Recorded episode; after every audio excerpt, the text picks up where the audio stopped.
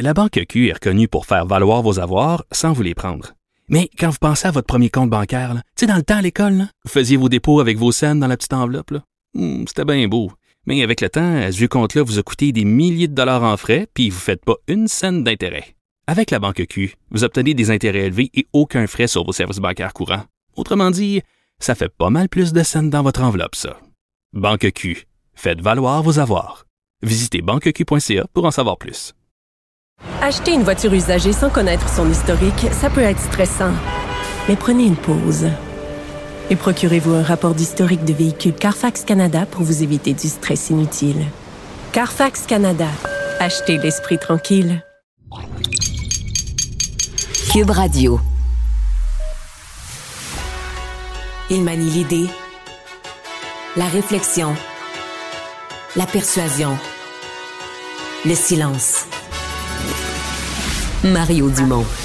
Informé, cultivé, rigoureux. Il n'est jamais à court d'arguments. Mario Dumont.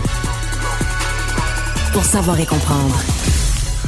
Bonjour tout le monde, bienvenue à l'émission, bienvenue à Cube Radio. euh, transition vers le beau temps, on va en profiter. euh, le point qui se fait un peu partout sur euh, les nettoyages et des méchantes opérations de nettoyage. Dans certains cas, euh, c'est pas vraiment des opérations de nettoyage, c'est des opérations de, tout démolir et de recommencer. Et encore que pour certains, ces recommencer sera même pas possible sur le même terrain. Donc c'est tout ça qu'on est en train de démêler. C'est bien, bien, bien déchirant parce qu'évidemment pour les gens, sa propriété, à la fois ben, quand on reste en plus sur le bord de l'eau, on aimait sa propriété, on l'avait choisi, on avait mis ça beau et tout à coup c'est plus habitable. Donc euh, c'est euh, c'est malheureux pour beaucoup de gens. C'est les scènes de, désolation qu'on voit. Il y a certains endroits, c'est l'approvisionnement qui est un problème. À Saint-Étienne, à Saint-Alexis-des-Monts, pardon, c'est par hélicoptère qu'on a amené de la bouffe ce matin. Là, la route est rouverte. Saint-Zénon, Saint-Michel-des-Saints, on a vu des tablettes vides. Donc quand la route n'est plus praticable, c'est difficile d'approvisionner les commerces. On rejoint tout de suite l'équipe de 100% Nouvelles. 15h30, c'est le moment de notre rendez-vous avec Mario Dumont. Bonjour Mario. Bonjour. Nouvelle réforme en éducation. Bon, des euh, directeurs généraux plus redevables qui se cachent pas pour euh, répondre aux questions. Mais est-ce qu'en même temps, c'est de mettre trop de pouvoir entre les mains du, du ministre, selon toi? C'est centralisateur. Il n'y a pas de doute, c'est centralisateur. En même temps, ça répond à des problèmes qu'on a vus. Là. On faut pas se mettre la tête dans le sable. là. On a vu des choses qui fonctionnaient pas. Euh, les centres de... Parce qu'une fois que tu as enlevé les élections... Parce qu'on était dans une drôle de situation. On disait au début, c'était comme une démocratie basée sur les élections scolaires. Mais qu'est-ce qu'une démocratie où 5% des gens votent? Et puis, je sais, on était de plus Ouais. en plus en danger. On l'oublie, mais on était de plus en plus en danger. Tu sais, un, un petit groupe religieux ou un petit groupe extrémiste de n'importe quoi, là, qui se serait mobilisé pour dire, Hey, toute la gang, nous autres, on va voter, aurait pu prendre le contrôle de. Ça, on l'oublie, mais une faible participation démocratique peut conduire à ça. Que des petits Ouais. groupes très, très, très mobilisés qui se disent, hey, non, on, voudrait- on pourrait prendre le contrôle des écoles, là, puis imposer notre petite patente, euh, aurait quasiment pu le faire. Donc, tu sais, il fallait changer ça. Moi, j'étais pour l'abolition des élections scolaires. En plus, ça coûtait cher pour rien.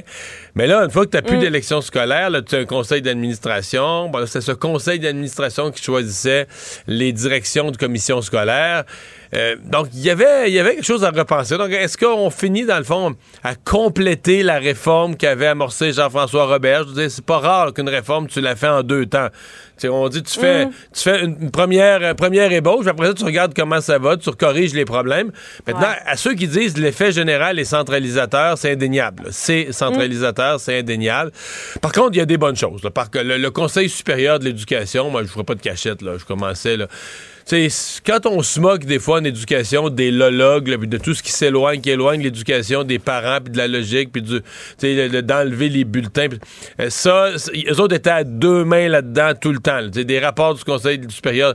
Alors là, euh, il me semble qu'on prend une meilleure tangente avec euh, les, centres d'excellence. Donc, y aller avec des gens de terrain, partager les meilleures expériences de terrain. Qu'est-ce qui se fait de mieux pour aider les jeunes à la réussite? Là, je trouve qu'on a une belle piste. Ça, c'est un bout là, euh, qui, me, qui, qui me plaît vraiment. J'espère que ça va marcher, mais d'amener le- le- le- l'excellence, les meilleures pratiques, la formation des enseignants, la formation continue, ça, ça me paraît quelque chose de positif. Maintenant, Marianne, là, on, on parlait de, Christian Dubé qui voulait réformer la santé euh, le mois passé, on disait que ça va être mm. difficile. C'est vrai que la réforme de Christian Dubé est beaucoup plus grosse. La réforme de Bernard Drinville, aujourd'hui, touche beaucoup moins de choses. C'est même pas comparable. Mais le secteur de l'éducation est encore plus difficile que la santé. Au niveau là, euh, syndicalisme, mentalité syndicale, mm. difficulté à implanter des réformes, Bernard Drinville s'attaque à ce qu'il y a de plus difficile. Donc, ça aussi, ça va être à surveiller. Ne prenons pas pour acquis que ce qu'on a aujourd'hui comme dépôt, que ça va être ça à la fin. Il va y avoir des, des, discussions, des consultations, une commission parlementaire, des débats. On, comme on dit, on s'embarque dans quelque chose. Ben justement, là, j'ai les réactions ici, euh, les communiqués. Euh, ça, c'est la FAE qui cite chez nous avec la formation continue. Évidemment, référence au chez moi avec les GES. Euh, deux fausses priorités, un film dans lequel on a déjà joué. ça, c'est la CSQ. Juste sur celle-là. non, mais pensez-y, pensez un instant à ce que dit la FAE. chez nous, la formation continue, à peu près dans tous les milieux, il y a ça. C'est de dire, ben regarde, tu, mm. tu vas à l'école dans un domaine, puis les, la science continue à évoluer, les choses continuent à évoluer, puis tu te gardes à jour en termes de formation. Bon, en général, les gens sont pas trop contre ça. Il y en a dans tous les domaines, mais de toute la société, qui aurait comme pas le droit d'être contre ça? Les profs.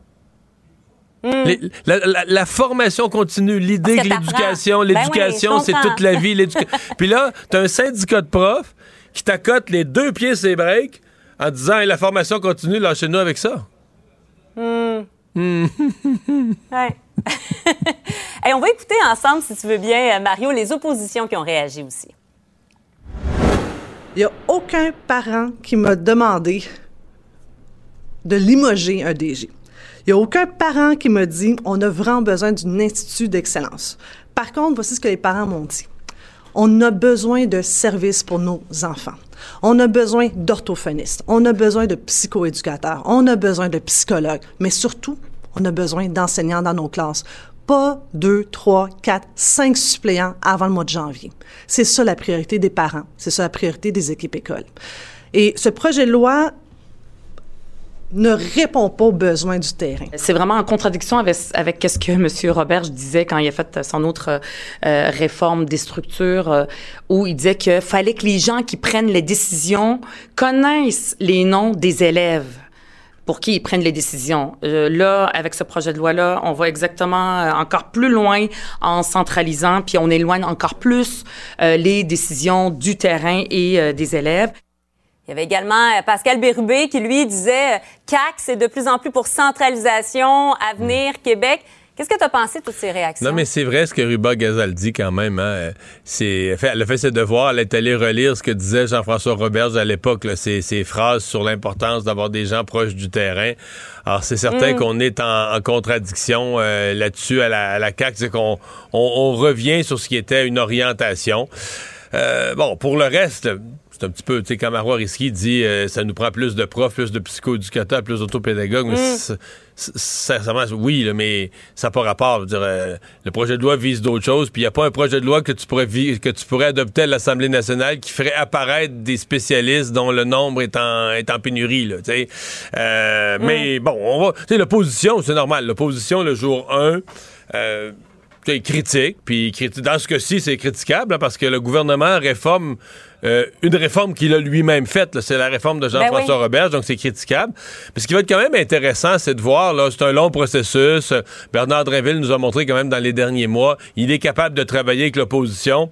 Fait qu'ils vont être assis des heures et des heures l'un en face de l'autre. Puis des fois, il y a une marge entre la, réaction là, qui est préparée très partisane le jour, là, dans les minutes suivant le dépôt pour passer aux nouvelles, puis jouer son rôle de critique. Puis après ça, une fois, là, tu l'as le projet de loi, tu l'as devant toi, des dizaines, des, dizaines et mm. des dizaines d'articles puis tu es assis là des soirs et de temps à l'Assemblée nationale pendant, pendant qu'il n'y a plus de caméra, il n'y a plus personne qui regarde. Puis là, il faut que tu te mm. les manches puis tu travailles vraiment dedans. Et là, j'ai hâte de voir comment les partis d'opposition, est-ce qu'ils vont vraiment euh, euh, mettre une opposition, une fin de non-recevoir à ça, une opposition complète? Est-ce qu'un ou des partis d'opposition pourraient collaborer en partie à certains chapitres? C'est ça qui va être à surveiller, mais ça, c'est sur euh, des, semaines à venir. Autre dossier, Congrès du Parti libéral du Canada qui arrive post-témoignage d'Alexandre Trudeau, post-grève des fonctionnaires. As-tu l'impression que Justin Trudeau va s'y amener? Bon, pour un court passage, on le sait, il doit se rendre à Londres, mais quand même le, cœur plus léger, même s'il y aurait du grenouillage pour le remplacer, semble-t-il. Ouais, mais tu un premier ministre là, en exercice, pas facile à remplacer. Donc moi, je m'inquiéterais pas pour lui de ce grenouillage. Non, moi, je pense que Justin Trudeau est bien en selle. Doit quand même prouver à ses membres. Le congrès de parti, c'est une occasion. Les gens, ça placote. Ça placote sur le plancher du congrès, ça placote dans les corridors. Donc de montrer que si c'est son intention, je pense que ça l'est de rester en poste, de montrer une passion, une fougue qui est là, puis qui, qui, qui, qui a l'intention de se battre pour le parti. Pour le reste, euh, moi, ce que je vais surveiller de ce congrès-là, c'est vraiment l'orientation générale du Parti libéral du Canada. Le parti est signataire d'une entente avec le NPD. sais, sous Justin Trudeau, le parti a viré quand même pas mal à gauche. Donc euh, là, mm. c'est quand même un parti. Justin Trudeau n'est un troisième mandat, donc tu un parti politique au pouvoir dont les membres, parce que là, c'est plus juste les ministres, les députés, c'est les membres, c'est la base du parti. Donc, dont les membres se réunissent pour parler de la possibilité de qu'est-ce qu'on ferait dans un quatrième mandat. Parce que t'es rendu loin, t'es trois, t'es dans le troisième, puis tu parles déjà du quatrième mandat.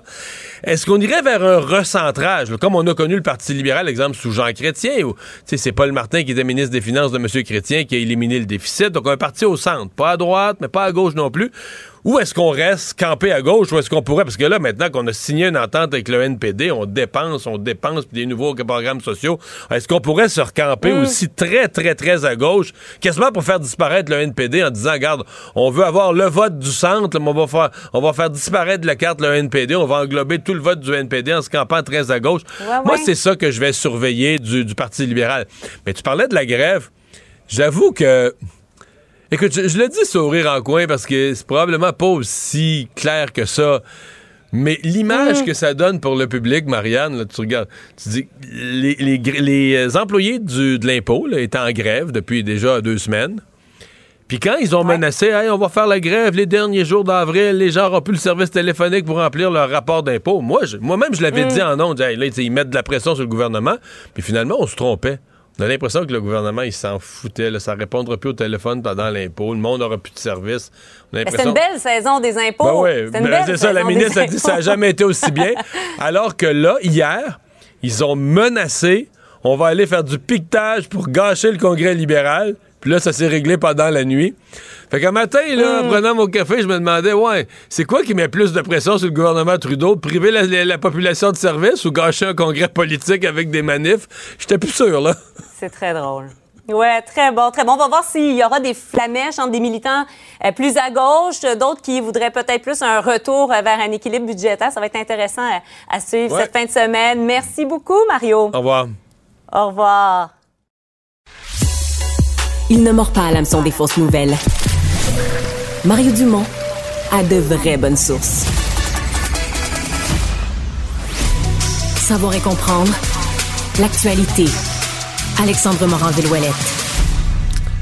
Bonjour Alexandre. Salut Mario. Alors, euh, il y a une maman qui est pas contente, un jeune de l'école primaire Lionel Groux à Longueuil, euh, à qui un concierge et une éducatrice ont demandé de faire une sale tâche. Oui, notre collègue de TVA Nouvelle, Yves Poirier, qui est sur un nouveau dossier, événement troublant qui s'est produit lundi à l'heure du midi à l'école primaire Lionel Groux, sur la rue Plessis. Et là, on apprend que c'est un enfant de 6 ans, donc de la maternelle, qui aurait eu à ramasser des matières fécales, du caca, à terre dans la salle de bain. C'est un concierge qui aurait demandé de ramasser les excréments sans savoir si c'était les siens, semble-t-il. Ben, il semblait eux présumer que c'était les siens, mais l'enfant euh, dit à sa mère que non. Oui, et là, sur place, euh, quand on dit les gens sur place, c'est qu'il y avait un concierge, il y avait également une technicienne en service de garde qui l'accompagnait à ce moment-là, et sans savoir si c'était exactement lui qui avait souillé le plancher ou non, mais lui aurait fourni des gants et demandé de ramasser à la main les excréments sur le plancher. Et la mère, bien évidemment, dont elle l'identité était en beau, euh, en beau fusil, on va le dire comme ça.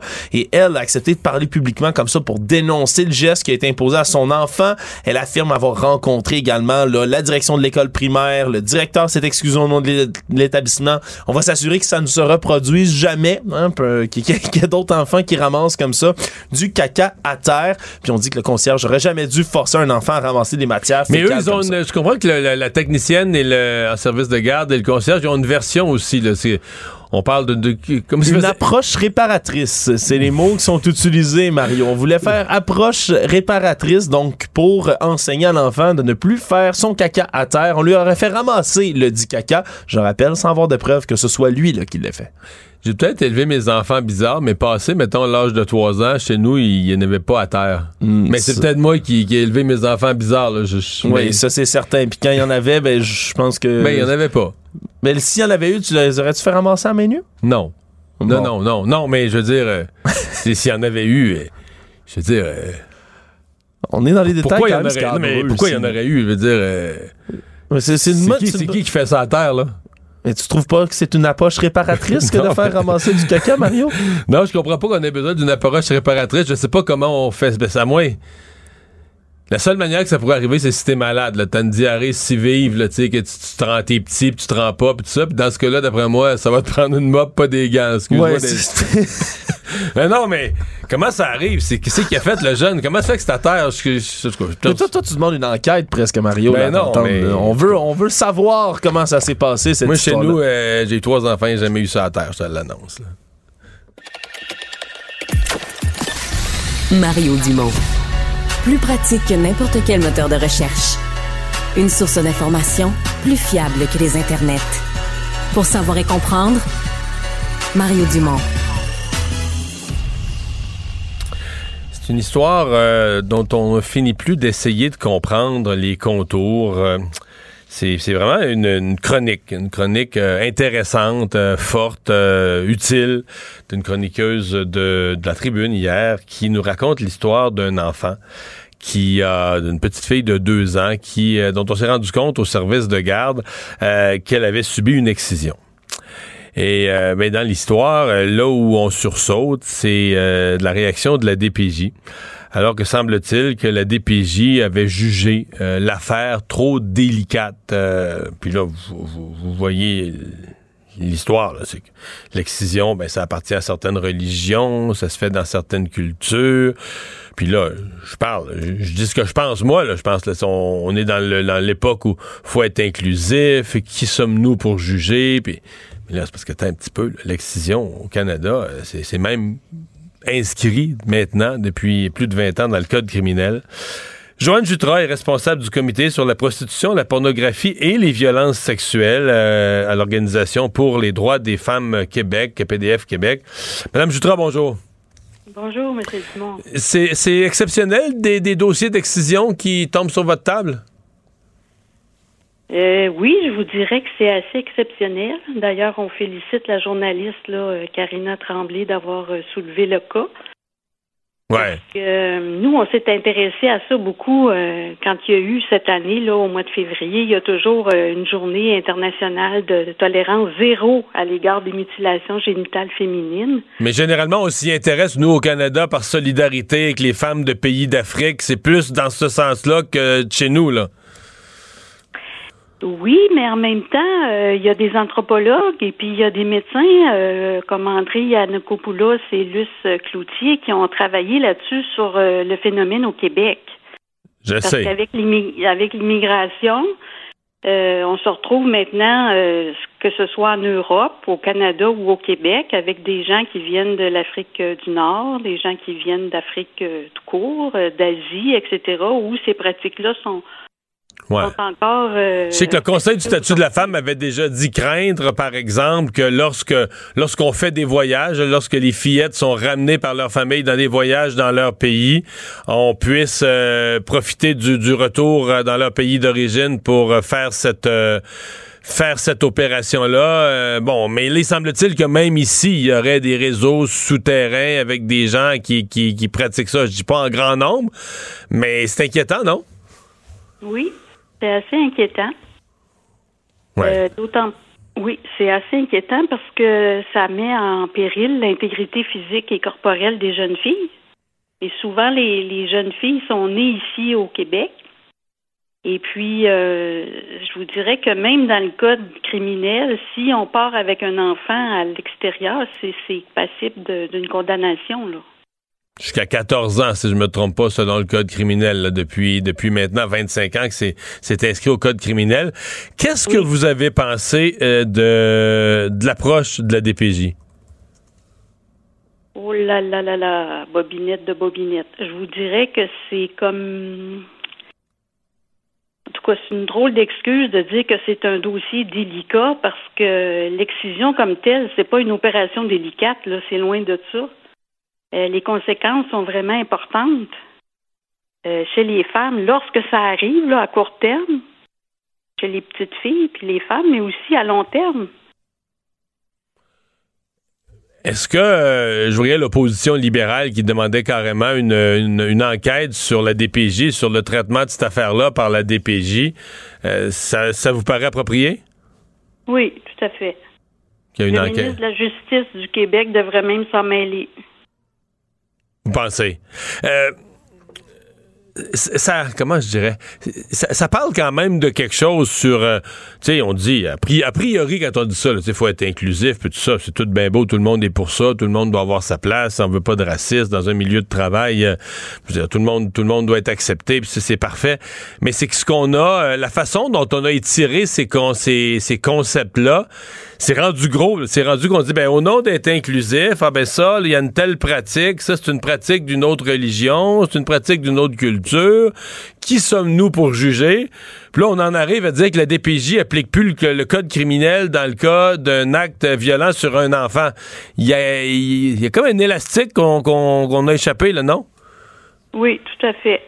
Parce que dans l'Organisation mondiale des Nations unies, Hein, ils ont déterminé que finalement, il y avait au moins 25 pays dans le monde qui pratiquent l'excision. Ils ont mis en place depuis 2015 euh, jusqu'à 2030 un plan d'action particulier qui vise à ce que ça cesse cette pratique-là barbare auprès des filles, des jeunes femmes et des femmes. Ça n'a pas de bon sens. Donc, euh, eux autres, ils font des efforts, peu importe que ce soit en fonction de la religion, en fonction de la couleur de peau, etc ils font des efforts partout, principalement en Afrique, auprès de 17 pays, pour que ça cesse. Hmm. Puis ici au Canada, c'est vraiment un sujet tabou. Même au Québec, on le sait qu'il y a des femmes qui, se sont, qui sont excisées. Les médecins, souvent, le corps, le corps médical ne veut pas euh, divulguer qu'il y a eu des excisions, alors que finalement, ils ont des obligations de le faire dans le cas du VIH, par exemple, quand il y a des maladies transmises sexuellement ou d'autres types de maladies dans certaines circonstances. Donc, il y a comme une espèce de, silence là, qui entoure le phénomène, alors que c'est euh, vraiment dommageable pour les jeunes filles. Sauf que vous comprenez que vous, vous m'affirmez aujourd'hui que c'est une pratique barbare et je, suis 100% d'accord. Mais c'est ça 2023 là, on est rendu dans un monde où quelqu'un pourrait dire mais là vous vous pouvez pas juger ça, vous là, vous savez pas, euh, c'est une pratique euh, culturelle, religieuse. D'ailleurs, il faut les respecter. Nous qui sommes, on n'a pas le droit de juger. Nous là, on est des privilégiés. On, on peut pas. C'est ça à un moment donné, euh, c'est cette capacité de dire bon, on tire un trait. Nous ici, on a un certain niveau de civilisation, des règles qu'on a mis dans notre pays, des choses qu'on fait plus aux femmes, puis on tire le trait, puis on l'impose. Tu veux vivre au, en fait, on essaie de l'imposer même ailleurs dans le monde, mais on dit c'est à partir du moment où tu viens vivre dans notre pays ben là, voici ce que dit le code criminel, voici ce qui est même pas pensable, tu même pas penser. Mais là, on n'ose plus parce qu'on se dit, ouais, ben là, qui sommes-nous pour juger les cultures et les religions des autres? Oui, sauf que là, on tombe dans le relativisme euh, culturel, finalement, où on tient compte davantage de la culture de l'autre au lieu de tenir compte de lois ou de droits universels. C'est des droits universels, l'intégrité physique, corporelle. Puis ça a des conséquences importantes. À long terme, là, les filles qui, sont euh, excisées, là, ils peuvent avoir de l'anémie, ils peuvent avoir des lésions à l'urètre qui vont entraîner de l'incontinence urinaire. Ils peuvent avoir des rapports sexuels qui sont très douloureux. Ils peuvent même avoir une hypersensibilité de leur zone génitale et des accouchements qui sont compliqués surtout quand elles ont été infibulées. Oui, puis on leur, euh, on leur enlève surtout une partie du corps euh, sans leur consentement, qui n'est pas des affaires de personne à décider ça à leur place, là. Fait que c'est... Euh, non, c'est... À, dénoncer sur toutes les tribunes. Madame Dutra, merci d'avoir été avec nous. Ah, je vous en prie. Au, revoir. Au revoir. La Banque Q est reconnue pour faire valoir vos avoirs sans vous les prendre. Mais quand vous pensez à votre premier compte bancaire, tu sais, dans le temps à l'école, vous faisiez vos dépôts avec vos scènes dans la petite enveloppe. Hmm, c'était bien beau. Mais avec le temps, ce vieux compte-là vous a coûté des milliers de dollars en frais, puis vous ne faites pas une scène d'intérêt. Avec la Banque Q, vous obtenez des intérêts élevés et aucun frais sur vos services bancaires courants. Autrement dit, ça fait pas mal plus de scènes dans votre enveloppe, ça. Banque Q, faites valoir vos avoirs. Visitez banqueq.ca pour en savoir plus. Écoutez Antoine Joubert à l'animation du balado Le Guide de l'Auto, la référence de l'industrie automobile. Disponible sur l'application et le site cubradio.ca. Carfax Canada est fier de rouler aux côtés du balado Le Guide de l'Auto. Évitez les problèmes coûteux avec un rapport d'historique de véhicules de Carfax Canada. Visitez carfax.ca. Ici Ricardo. Et Émilie, marchand d'IGA. On a envie de vous inspirer à bien manger. À moins de 5 la portion. Suffit de repérer les produits valeurs sûres et de les cuisiner avec une de nos recettes. Les valeurs sûres, c'est bien pensé, hein? Bien sûr! Détails sur IGA.net. Mario Dumont. Le seul atlas dont vous avez besoin. Économie, finance, affaires, entrepreneuriat. Francis Gosselin. Bonjour Francis. Salut Mario. Alors, un géant vedette des technologies canadiennes qui a donné un grand coup aujourd'hui. Yes, c'est pas une très bonne nouvelle, ça, Mario, pour euh, les gens de chez Shopify qui euh, ont appris aujourd'hui par une note de leur euh, PDG Tobias Lutke que l'entreprise mettait à pied 20% de ses employés. on n'avait pas eu de nouvelles mises à pied massives dans le secteur des technologies depuis quelques semaines, me semble-t-il. et là, ça vient d'une entreprise canadienne en plus, dont le siège est, à Ottawa. Shopify, évidemment, là, qui a surfé énormément sur la vague du commerce électronique et de la numérisation de plein d'activités pendant la pandémie, continue un peu de vivre le lent ralentissement de cette activité-là, les soubresauts de, l'ensemble du secteur technologique également. Euh, et donc, c'est des parties d'un peu plus de 2000 personnes qui vont devoir euh, quitter l'entreprise. Mm-hmm.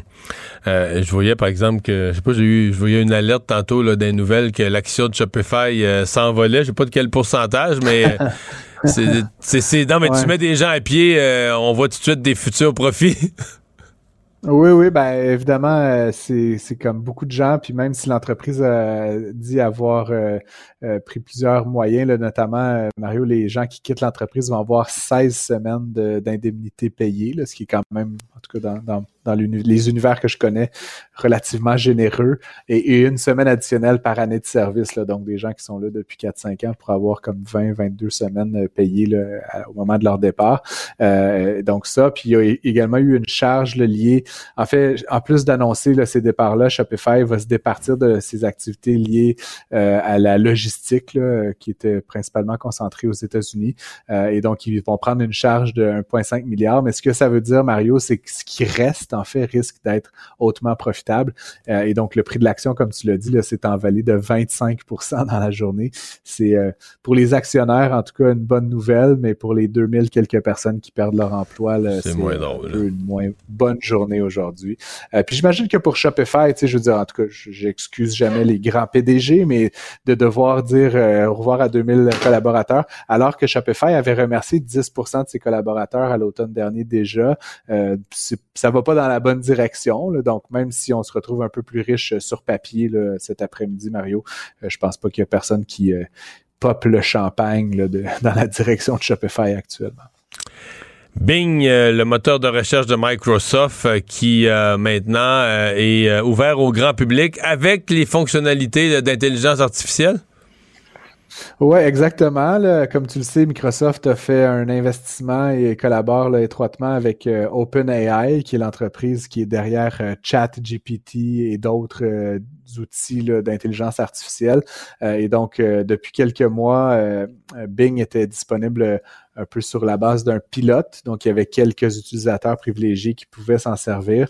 Donc, à partir d'aujourd'hui, Bing est ouverte là, à tous et toutes. Là. Donc, si vous voulez, là, à l'instant, aller tester la, la machine. Euh, c'est un peu particulier, Mario. Euh, personnellement, j'ai pas un avis arrêté là-dessus, mais on s'est habitué hein, à ce que la recherche sur Internet, euh, évidemment, l'idée par Google essentiellement. Là, mais c'est parce que Bing, là, Bing, Francis, c'était en bas de terrible. Là. ah, ben, ça risque de le rester, Mario. Mais, blague à part, pour moi, c'est surtout une question de format. Quand je fais, tu fais une recherche et on appelle ça une recherche Google d'ailleurs. Hein. Mais quand on fait une recherche sur Internet dans un engin de recherche, qui est 90% du temps, selon les parts de marché euh, sur Google, on obtient une liste de sites web et on choisit un peu avec quel contenu on veut interagir. Donc, on clique un lien. Là, tu connais euh, les, résultats de recherche.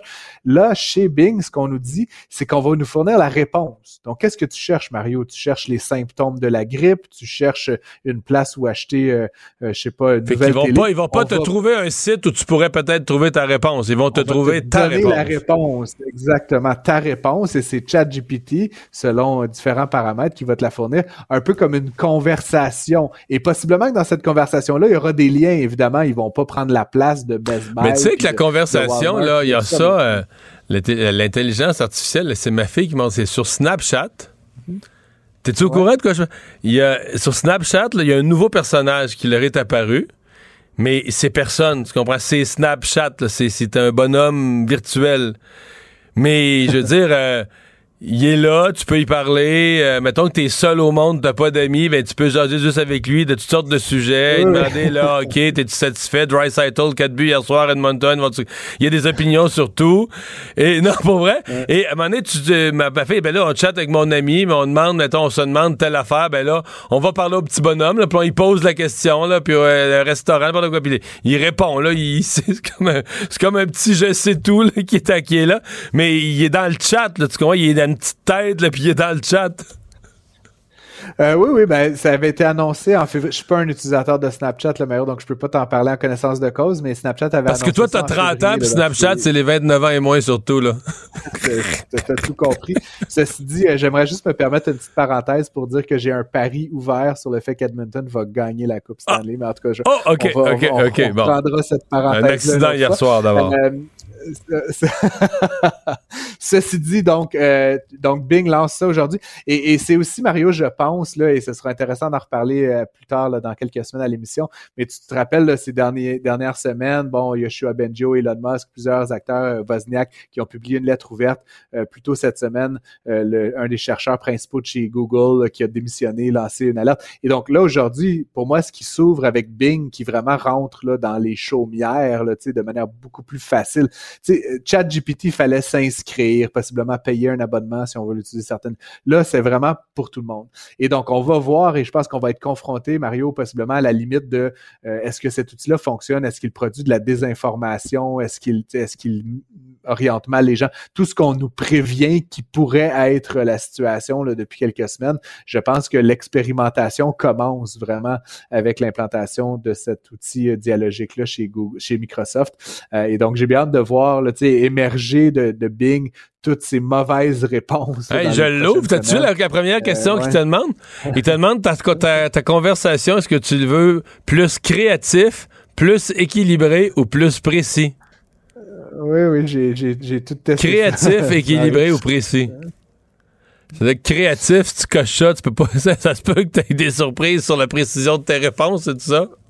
Oui, oui, puis, puis tu sais, après, c'est aussi, Mario, qu'est-ce que ça veut dire créatif pour un partisan de Donald Trump, puis qu'est-ce que ça veut dire créatif pour un partisan de Gabriel Nadeau-Dubois, puis c'est là où, justement, l'inquiétude que certains ont, c'est que sous couvert d'une neutralité puis d'une factualité, ces outils-là vont finir par reproduire exactement ce qu'on voit actuellement dans les médias sociaux, c'est-à-dire des espèces de chambres d'écho qui seront, qui auront plus grand-chose à voir avec une approche factuelle, comme Google essaie de le faire, mais bien avec une espèce de, d'arbre de décision dans lequel l'intelligence euh, artificielle va de plus en plus nous enfoncer dans une mauvaise direction. Là, on a un solide test, mon homme.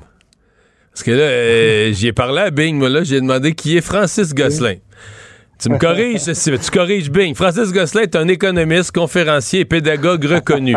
Il est titulaire d'un doctorat en économie et d'une maîtrise en affaires internationales. Il est également consultant et conseiller exécutif.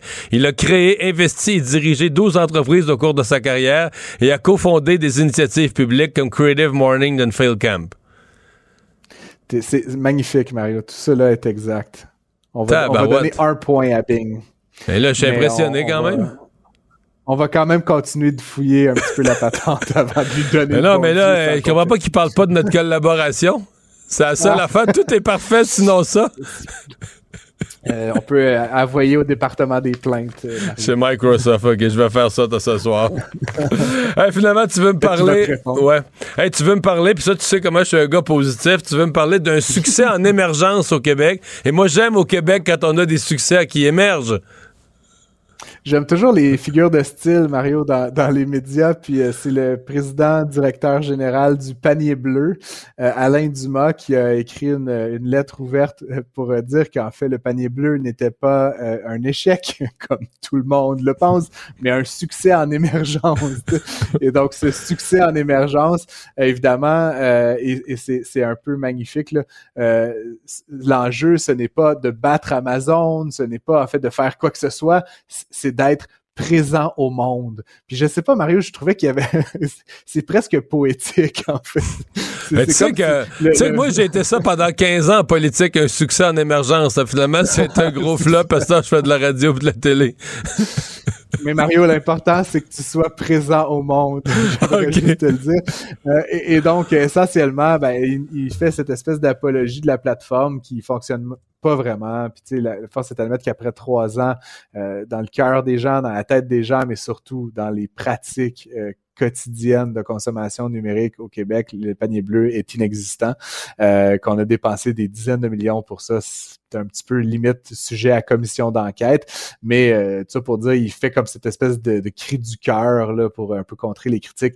Mais je, je serais bien intéressé, Mario, à un à ce qu'on ait un peu le test du réel contre cette plateforme-là qui manifestement ne s'en va nulle part, ne produit pas ce qu'elle a dit qu'elle allait produire. Puis ce que je trouve très intéressant entre les lignes, Mario, c'est que M. Dubas nous dit le panier bleu ne délogera pas Amazon, alors que de tout temps, l'objectif du panier bleu, c'était d'être l'Amazon québécois. Donc, est-ce qu'il jette la serviette? Est-ce qu'il essaie de modérer nos attentes? Je sais pas trop quel était le but stratégique derrière une lettre comme celle-là, mais clairement, c'est un gogos, ça ne sert à personne, puis ça va manifestement rester ça euh, pour les prochains mois, les prochaines années. Donc, c'est bien dommage, mais euh, J'espère que d'autres plateformes émergeront. Puis comme je l'ai déjà dit, Mario, moi je considère qu'il y a des paniers bleus qui existent au Québec, des Simons, des Altitude Sport qui font du commerce électronique de manière extraordinaire. Puis au lieu d'encourager ceux-là, on, en invente un autre. Fait que, écoute, euh, si ça vous tente de lire de la poésie corporative, euh, la lettre ouverte de M. Dumas.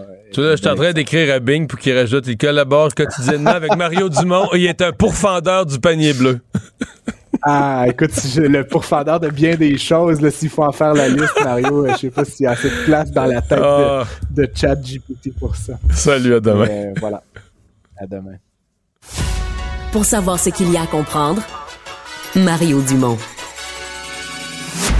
L'exercice lui-même Mario Dumont. va faire sortir plus de vérité sur ce qui s'est véritablement passé à ce moment-là. Gérez donc ça, s'il vous plaît. Isabelle Maréchal. Mais c'est parce qu'à un moment donné, si on paye pas tout de suite, on va payer tout à l'heure. La rencontre, Maréchal Dumont.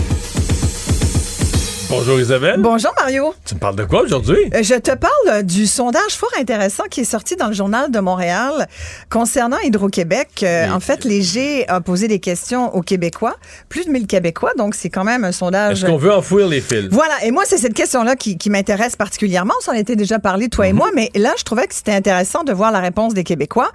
Et je suis assez d'accord avec le gros bon sens de nos citoyens, Mario, qui trouve que, euh, que c'est c'est à nous de payer un supplément qui serait, par exemple, dans le cadre du sondage, on a, on a proposé une augmentation de 5 de tarifs. On a dit aux gens, seriez-vous d'accord? Non, mais c'est jamais pour assez. payer- Fa- Faudra augmenter les tarifs plus que ça. Pour, euh, on a dit, mais ne serait-ce que, seriez-vous d'accord pour qu'on augmente vos tarifs d'hydro de 5% pour pouvoir euh, payer ces, ces, ces frais astronomiques, on le sait, que représenterait l'enfouissage des fils.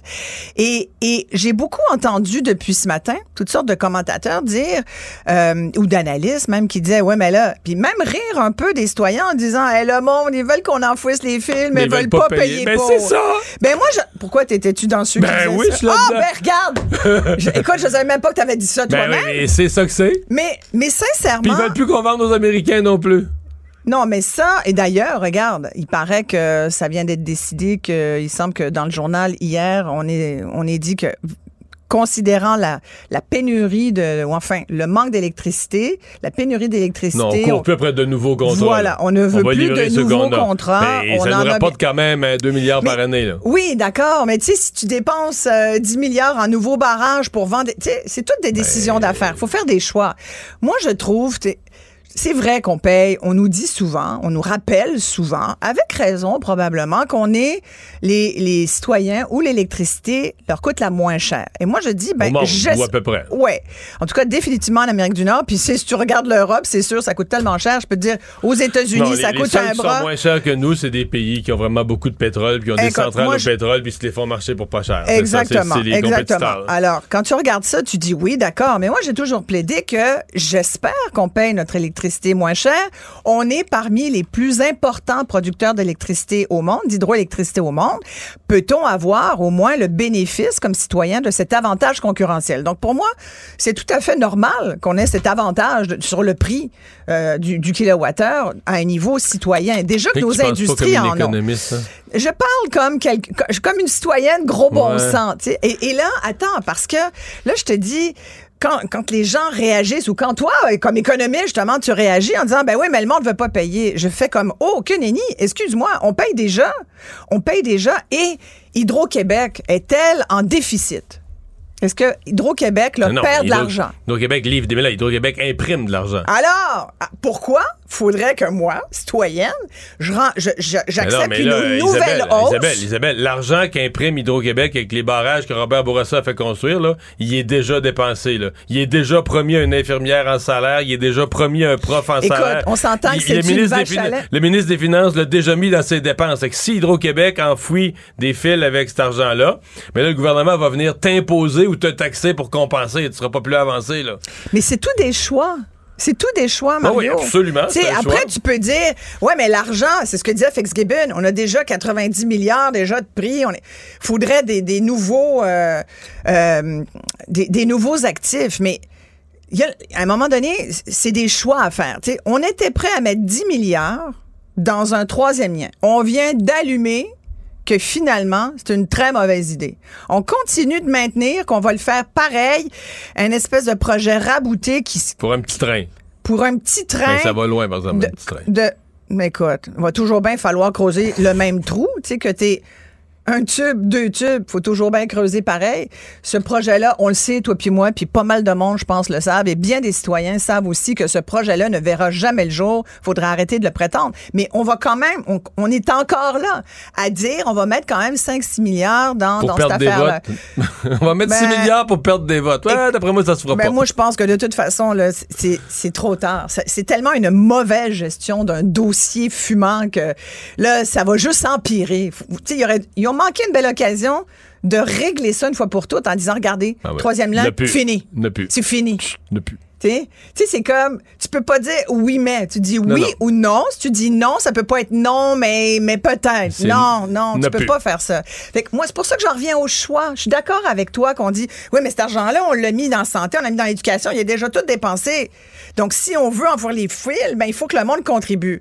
Je dis pas que, moi, si tu me demandes, parce que euh, je, je me démène dans la vie puis que j'ai trois jobs. Fait que je me dis bon 5 ça me fait euh, ça me fait combien par année sur mes tarifs d'hydro? C'est- Tu sais c'est probablement 2 300 pièces là, je, te le dis vite vite de même.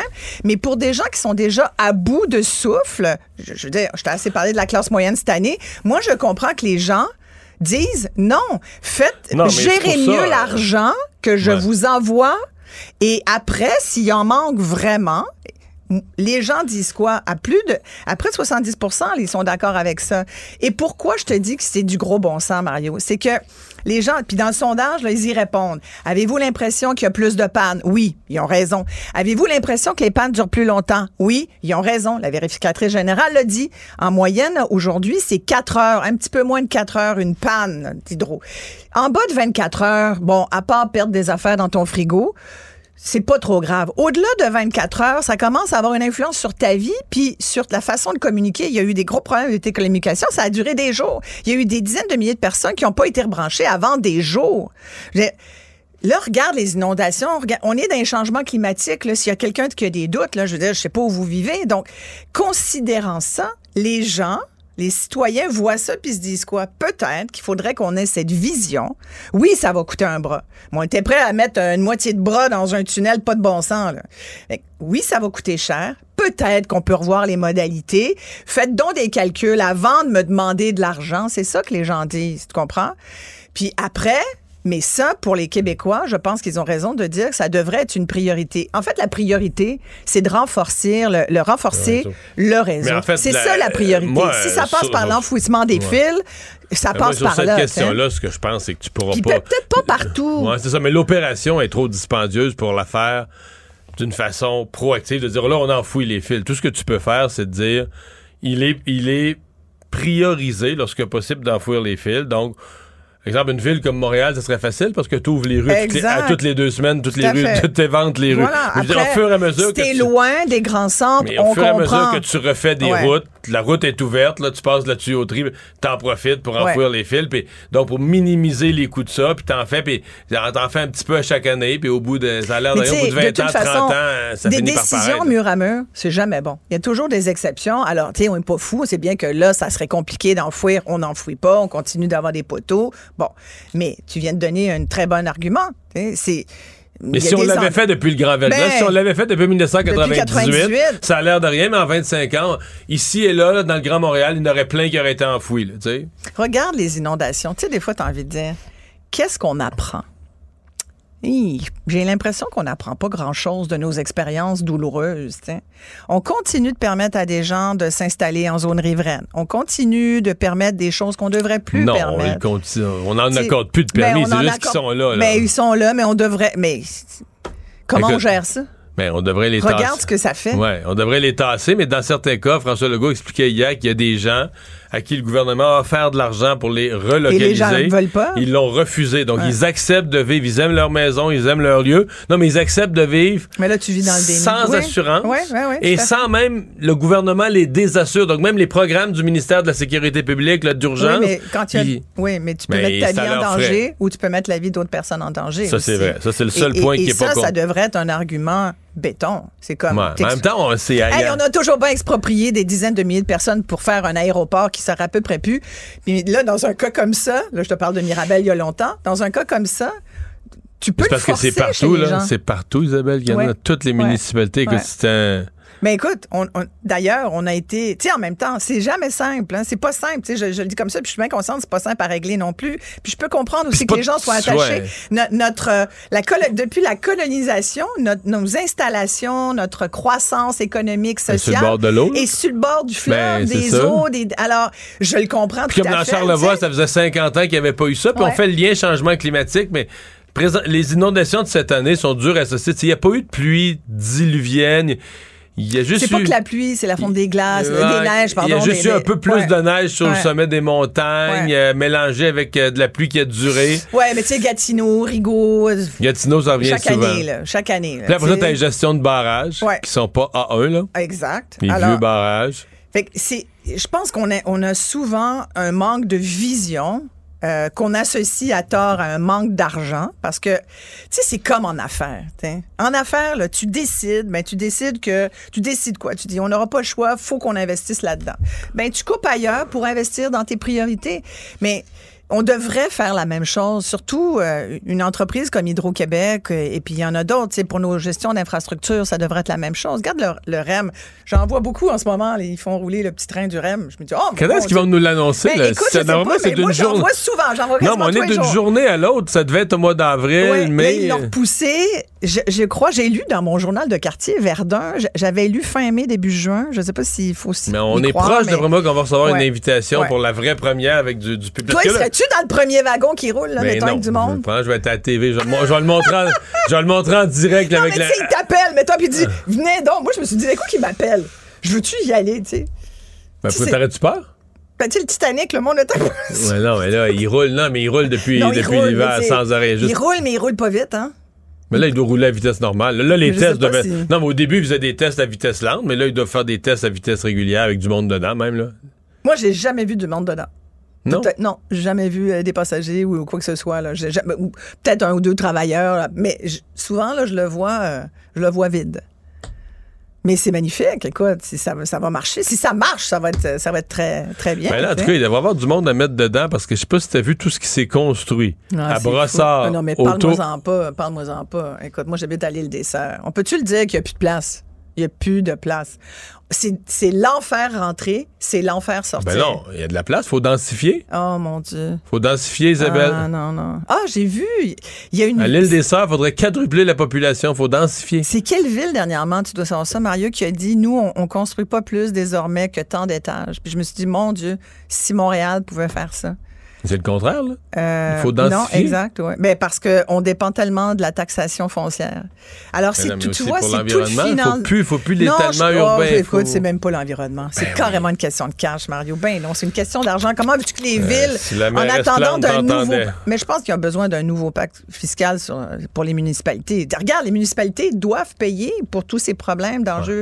Mais là, Euh, elles en elles y demandent de arriveront pas, Il y a quand même une chose dans le sondage, je Oui, vais finir là-dessus, là, c'est que les Québécois, gros bon sens une fois de plus, vraiment, je suis fière de nous, disent qu'il faut absolument que le prochain président d'Hydro-Québec ne fasse pas partie du club des petits amis du ministre de l'Économie, euh, le ministre de tout, M. Fitzgibbon, ministre de Montréal, de l'Économie, parce que sinon, c'est euh, vraiment euh, l'image d'Hydro qui euh, en pâtirait. Moi, je suis d'accord avec ça. Tu veux une hydro indépendante. Exactement. Merci, Isabelle. À demain. La Banque Q est reconnue pour faire valoir vos avoirs sans vous les prendre. Mais quand vous pensez à votre premier compte bancaire, tu sais, dans le temps à l'école, vous faisiez vos dépôts avec vos scènes dans la petite enveloppe. Hmm, C'était bien beau. Mais avec le temps, ce vieux compte-là vous a coûté des milliers de dollars en frais, puis vous ne faites pas une scène d'intérêt. Avec la Banque Q, vous obtenez des intérêts élevés et aucun frais sur vos services bancaires courants. Autrement dit, ça fait pas mal plus de scènes dans votre enveloppe, ça. Banque Q. Faites valoir vos avoirs. Visitez banqueq.ca pour en savoir plus.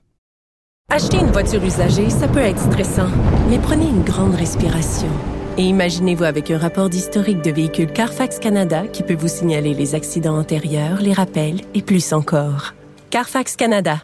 Achetez l'esprit tranquille. Ici Ricardo. Et Émilie, marchand d'IGA. On a envie de vous inspirer à bien manger. À moins de 5 la portion. Suffit de repérer les produits valeurs sûres et de les cuisiner avec une de nos recettes. Les valeurs sûres, c'est bien pensé, hein? Bien sûr! Détails sur IGA.net. Casse-tête, devinette, mots croisés. Mario Dumont a la solution à tout. Il y a des interventions qui ont été faites auprès du ministre des Finances au cours des, derniers jours euh, par le député de Québec solidaire, le nouveau député de Maurice Richard, issu de la dernière élection, Haroun Boisy, pour euh, euh, le, le sujet, la responsabilité du Québec face au régime d'apartheid en Israël-Palestine. Évidemment, un discours très anti-Israël et euh, qui souhaiterait donc, la Société des alcools du Québec vend actuellement 36 produits vinicoles de provenance israélienne. Euh, la moitié d'entre eux n'a pas été produit à partir du jus de raisin cultivé à l'intérieur des frontières, etc.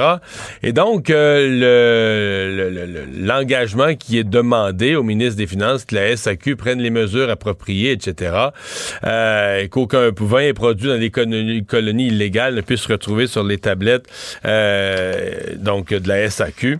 Réplique là, qui a été envoyée euh, au ministre Girard par l'organisation euh, B'nai B'rith, là, qui euh, défend les droits de la communauté juive euh, et qui euh, bon s'étonne euh, et se choque là, de ces de ces interventions, de cette demande de retirer de la liste 18 produits vinicoles israéliens et donc demande au ministre de, de, de ne pas s'occuper de ça, de ne pas en tenir compte.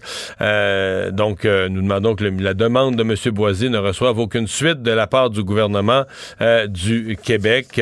on parle tout de suite au directeur national de la Ligue des droits de la personne de, de Bnei Breath Canada, Marvin Rotran. Bonjour, M. Rotran.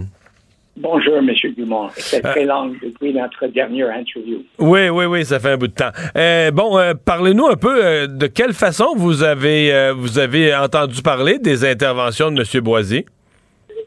Nous avons trouvé la vidéo de M. Boisy par hasard. Quelqu'un a remarqué et envoyé à nous autres. Et c'est arrivé la même journée qu'on a un courriel de M. Gabriel Nadeau-Dubois, le chef de Québec solidaire. Il euh, a, dit qu'il a reçu notre audit des incidents antisémites 2022 qui a noté 722 incidences de haine contre les Juifs au Québec, incluant sept incidences de violence. Il dit que c'est trop. Donc, c'est une coïncidence. J'ai reçu ça quelques minutes après que nous avons remarqué la vidéo de M. Bourgeois qui utilise un langage très extrême et inacceptable. Euh, ce qui est arrivé, et M. Boisy a envoyé cette vidéo des personnes demandant que les personnes fassent pression sur le ministre des Finances, M. Girard. Euh, l'argumentation qu'il utilise est erronée, mais je ne sais pas si il parle pour lui ou pour Québec solidaire. C'est vrai. Mais parce qu'il utilise le langage euh, de, de l'apartheid, considère que le régime en Israël est un régime d'apartheid. Euh, on, entend ça quand même là, avec ce qui se passe euh, dans la, bande de Gaza, dans les, colonies. Qu'est-ce que, qu'est-ce que vous répondez à ça? Je réponds le suivant. L'année dernière, le comité permanent de la sécurité publique et nationale de la Chambre des communes a, étudié la montée de l'extrémisme violente à la caractère idéologique au Canada. Ils ont adopté une résolution que le gouvernement du Canada rejette complètement la diabolisation et légitimisation de l'État israélien et qu'il condamne toutes les tentatives d'organisation et des groupes ou des particuliers canadiennes, y compris d'associations des campus universitaires, tant au pays ou à l'étranger. Et la réponse du gouvernement du Canada en octobre dernier est que le Canada est fidèle euh, fidèle ami au Israël depuis 1948 et que le gouvernement rejette complètement le boycottage, le désinvestissement et les sanctions que quelqu'un propose contre Israël et le type de langage que M. Boasi a utilisé. Le gouvernement du Canada a reconnu que ce langage fait la haine contre les Juifs partout au monde. Hmm. Et ce n'est pas du tout acceptable. Le langage de M. Boasi utilise les mots qui sont utilisés par des groupes prostrés au Canada, des groupes terroristes du Moyen-Orient. C'est le même langage. Il parle de la suprématie juive, l'apartheid, racisme, et effectivement essaye de convaincre le gouvernement de ne pas vendre les vins israéliens qui sont à vendre à, Ontario et quelques autres provinces. Il dit qu'il y a un jugement, euh, une décision de l'Agence canadienne d'inspection des aliments qui, a été, qui a été prise en Ontario, oui, il, affirme ça. C'est une décision qui touche deux vins israéliens euh, où l'agence a dit, n'a pas dit ce que M. Euh, Boisy dit. L'agence a dit que l'étiquette produit d'Israël est euh, valide si c'est fait dans euh, Israël propre ou dans un territoire administré par Israël selon les ententes qui ont été signées. Dans les accords d'Oslo et les autres ententes, les, les pays faits par les Nations Unies reconnus le droit d'Israël de euh, faire la gestion des terrains jusqu'au temps qu'il y ait un traité de paix final entre les partenaires dans le Moyen-Orient. Et c'est bien clair, cette décision, que le produit d'Israël, le, euh, le, mot produit d'Israël viole pas le, le loi canadien sur la protection des consommateurs. Et c'est dit aussi clairement que les vins peuvent être étiquetés comme produits d'Israël à condition que les producteurs ajoutent le contexte la majorité des vins vendus au Québec sont vendus dans les, frontières reconnues d'Israël. Euh, selon notre étude, il y a seulement sept qui viennent de l'extérieur euh, de cette euh, territoire souverain sur le territoire administré.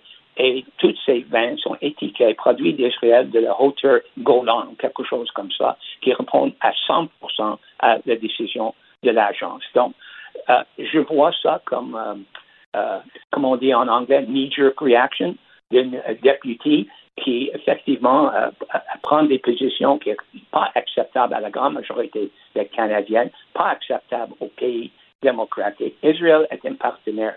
On peut être pour ou contre ce gouvernement qui est là actuellement, on peut être pour ou contre quelques euh, lois qu'il propose, mais il peut être enlevé démocratiquement. Dans le territoire palestinien, l'autorité palestinienne a été élue suite au accord Oslo pour quatre ans. C'est la 17e année de leur mandat. En la bande de Gaza, le groupe Hamas, il n'y a pas des élections. Donc, il y a un conflit et la position du Canada est pareille de celle d'Israël, qui est un pays négocié qui doit être fait.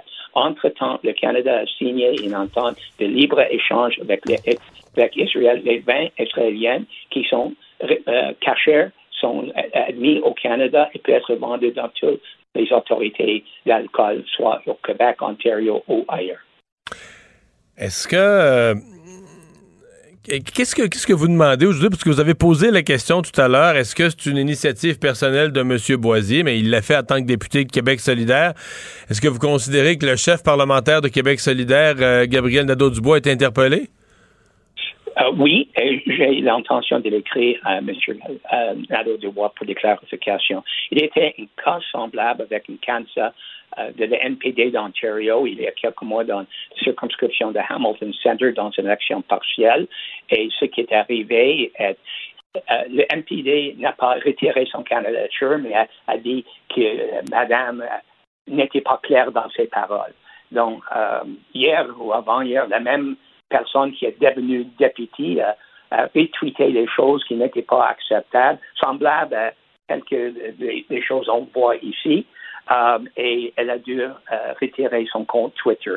Donc, euh, c'était grande nouvelle en Ontario. Je pense qu'il va être également grande nouvelle au Québec.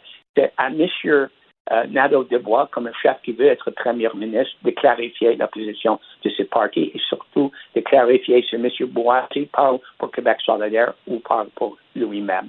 Mais quand même, M. Boisy, dans son vidéo, euh, exhorte, les Québécois d'envoyer des, courriels euh, en grand nombre à M. Gérard.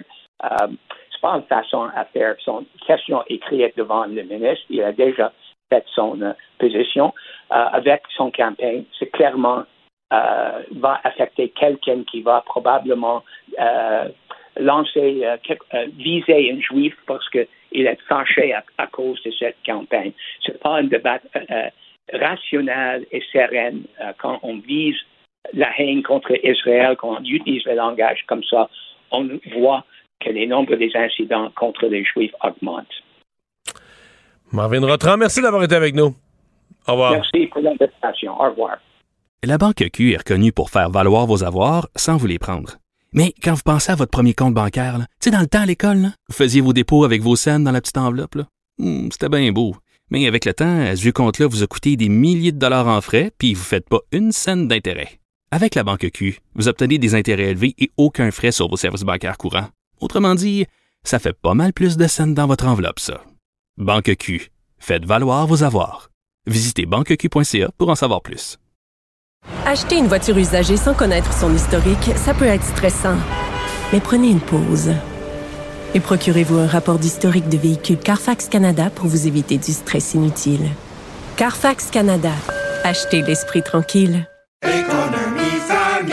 Ici Ricardo. Et Émilie, marchand d'IGA. On a envie de vous inspirer à bien manger. À moins de 5 la portion. Suffit de repérer les produits valeurs sûres et de les cuisiner avec une de nos recettes. Les valeurs sûres, c'est bien pensé, hein? Bien sûr! Détails sur IGA.net. Il nage avec les mots des politiciens comme un poisson dans l'eau. Mario Dumont. Pour savoir et comprendre. Cube Radio. Un adolescent de 17 ans poignardé. Une autre femme assassinée. Il est visé par des allégations d'inconduite sexuelle. Les formations politiques s'arrachent le vote des familles. Comment faire fructifier votre argent sans risque? Savoir et comprendre les plus récentes nouvelles qui nous touchent. Tout savoir en 24 minutes. Avec Alexandre Morin-Villouellette et Mario Dumont. En manchette dans cet épisode, Bernard Drainville dépose sa réforme de la gouvernance en éducation. Ottawa convoque, l'ambassadeur de Chine, un élève forcé de ramasser des matières fécales à l'école et manifestation à New York après qu'un sans-abri soit mort étranglé par un passager. Tout savoir en 24 minutes. Tout savoir en 24 minutes. Bienvenue à Tout savoir en 24 minutes. Bonjour Mario.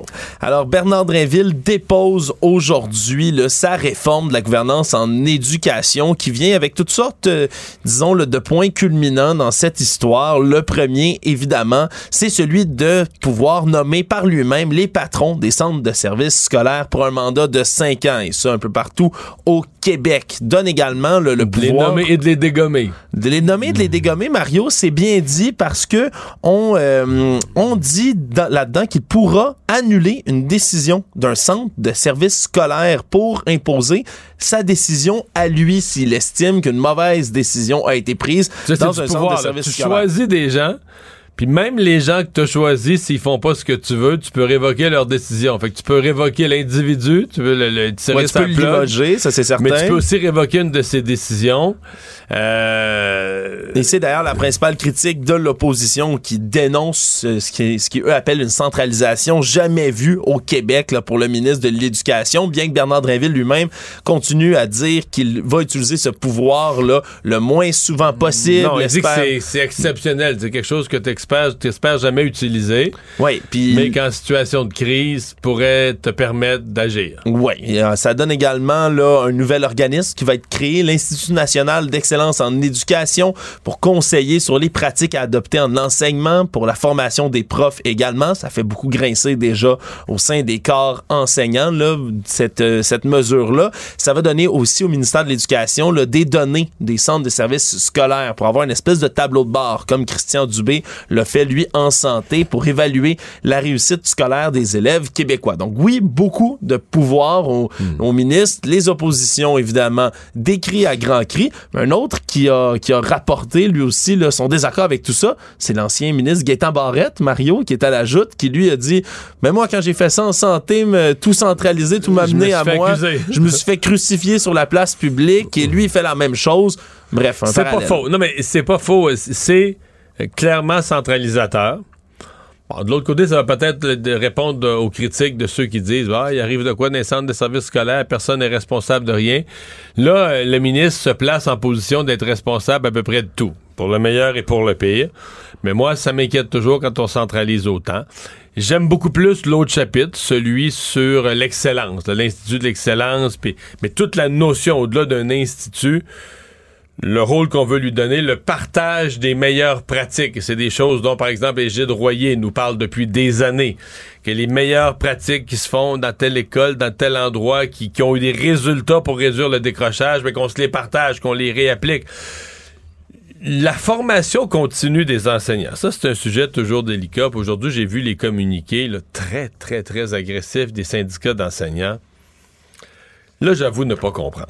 Parce que la formation continue, c'est pas mal devenu une norme, là. dans- même, Au, au sein de plusieurs corps de profession. ah, les avocats. Parce que dans les avocats, on va dire, Ah, mais là, le code, il y a des changements aux lois. Le code civil change, le gouvernement le réforme, les lois changent, la pratique change, euh, l'informatique change.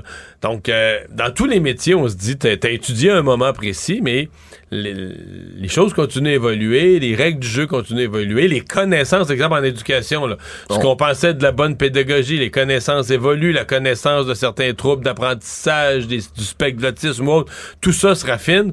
Alors, de, de retourner sur les bancs de l'école pour se garder à jour, ça me paraît approprié pour tout le monde. Ce que j'allais dire, c'est, si c'est approprié pour tout le monde, imagine pour des enseignants, comment des enseignants peuvent être outrés contre de l'éducation, des, des cours. Non, mais tu donnes ta vie pour l'éducation, puis quand on te dit, ah, ben toi, il faudrait que tu passes quelques heures par année, là, payé là, en congé pédagogique, mais quelques heures par année pour maintenir ta formation à jour, là, tu te dis, ah, de la maudite formation, il n'y a rien qu'on n'a rien à savoir de ça, moi. Je veux pas qu'on m'enseigne. Je suis enseignant, mais je refuse qu'on m'enseigne. Ben, c'est c'est ça. Tu sais, euh, je, je donne ma vie à l'éducation, mais l'é- l'éducation, je veux pas, je veux pas rien entendre là-dessus quand c'est pour. Non, genre, là, je- j'avoue que je décroche, euh, je décroche pas mal. Ouais, puis pour ce qui est des pouvoirs de Bernard Drainville, toi, qu'est-ce que tu en dis? Là, c'est, Ben non, c'est centralisateur. Euh, Trop? qui- Ben, pas mal, pas mal, ça me fatigue. Qu'est-ce que ça... Ben, l'autre, malaise, c'est que c'est quand même... euh, il corrige pas une situation qui date d'un ancien gouvernement. C'est la, la fond, ce qui change, c'est la réforme des commissions scolaires. Ben, le retrait des, des- des élections scolaires. Puis là, les commissions scolaires sont devenues des centres de services scolaires. Et c'est ça qu'ils viennent corriger. Il y a vraiment deux façons de regarder ça. Si tu veux être positif avec la CAQ, tu dis, garde, là, tu fais une première réforme, tu regardes ce que ça donne, puis deux, trois ans après, tu repasses dessus. Puis comme, comme quand tu fais de la finition d'un travaux. Là, tu Ouais. fais le rough, tu regardes ce que ça donne, puis tu repasses le papier sablé après. Là, dans ce cas-ci, tu peux le voir comme ça, mais tu peux aussi le voir que euh, Jean-François Robert n'a pas fait de la bonne affaire, puis là, il y en a un autre qui réouvre le capot. Tu deux, trois après, deux, trois ans après, qui rouvre le capot une nouvelle fois, puis là, on recommence la réforme de structure, puis d'aller jouer là-dedans, puis ça, c'est pas toujours, euh, pas toujours utile et agréable. Le Canada va convoquer l'ambassadeur de la Chine à Ottawa. C'est ce qu'a annoncé ce matin la ministre des Affaires étrangères du Canada, Mélanie Joly, alors qu'elle était devant un comité parlementaire. C'est son sous-ministre, David Morrison, qui est chargé de rencontrer l'ambassadeur Kong Pei-Wu de la Chine. Et tout ça survient, Mario, là, dans le sillon de ces articles du Globe and Mail, dans lequel on rapporte que le député conservateur Michael Chung et des membres de sa famille qui sont à Hong Kong ont été victimes d'une campagne de menaces orchestrée par un diplomate chinois du consulat de Toronto du nom de Zhao Wei. Et c'est des informations qui proviennent d'un rapport qui a été produit en juillet 2021 par le Service canadien du renseignement et de sécurité, le, SCRS. Donc une source bien au courant, si on peut le dire comme ça, de ce genre de dossier. Et là, on avait parlé toute la semaine, dénoncé du côté de M. Chung, là, ces agissements-là. On a nié du côté de Justin Trudeau d'avoir été au courant de ce rapport. On a dit que ça s'était jamais rendu jusqu'au cabinet du premier ministre, ni même au gouvernement. Et donc, c'est maintenant qu'on réagit, qu'on convoque l'ambassadeur qu'est-ce qu'on va faire par la suite avec ce diplomate qui est lié à tout ça? Ça, c'est une autre question. On dit examiner du côté de Mme Joly là, tous les moyens, toutes les conséquences qu'on peut utiliser pour sanctionner ce genre de comportement-là, mais il n'y a rien pour l'instant qui a été annoncé encore. Et la Chine, bien évidemment, de son côté, continue à nier. C'est un premier pas hein, du gouvernement Trudeau, peut-être, pour Ouais, ben, c'est agir du rattrapage. euh, C'est du rattrapage. Je pense que par rapport au député Chung, là, tu dis un élu a été menacé, sa famille inti- ben, menacé, intimidé. Euh, Il y a un malaise très, très réel au gouvernement. Euh, Est-ce que les services de renseignement ont un peu dormi euh, au gaz? Est-ce que le gouvernement lui-même a un peu dormi au gaz? Ça, on le saura probablement jamais. Mais je pense que dans un mode rattrapage, là, tout à coup, on veut en faire un peu plus que moins. C'est probablement ce- finalement ce qui aurait dû être fait au début, là. Au tout départ. Si tu penses qu'un de tes députés a été, ou sa famille a été victime, tu es dans un pays démocratique, puis un de tes députés ou les membres de sa famille ont été victimes d'intimidation pour essayer de les faire changer d'idée ou de les faire plier. ou- tu convoques l'ambassadeur. là. Tu dis, euh, tu, tu peux pas laisser une, une puissance étrangère jouer un rôle comme ça dans ton dans ta démocratie si t'es sérieux. Fait que là, on est, on le fait, on le fait, on le fait alors que l'affaire est à la une des journaux, puis fait scandale, puis que le député lui-même se plaint de ne pas avoir été averti. Ça s'appelle mode réactif. Actualité. Tout savoir en 24 minutes. Événement troublant rapporté à nos collègues de TVA Nouvelles un peu plus tôt aujourd'hui. là. Événement survenu lundi à l'heure du midi dans une école primaire. Lionel Groux, qui se trouve là tout près là, de la rue Plessis. Et on a un concierge de l'établissement en question qui aurait demandé, voire même forcé, un enfant de 6 ans, donc de la maternelle, à ramasser des matières fécales qui se trouvaient au sol dans la salle de bain. Donc oui, du caca au sol, ramassé à la main avec des gants par l'élève, tandis que l'employé, le concierge, surveillait une technicienne au service de garde, elle aussi était présente lors de l'événement.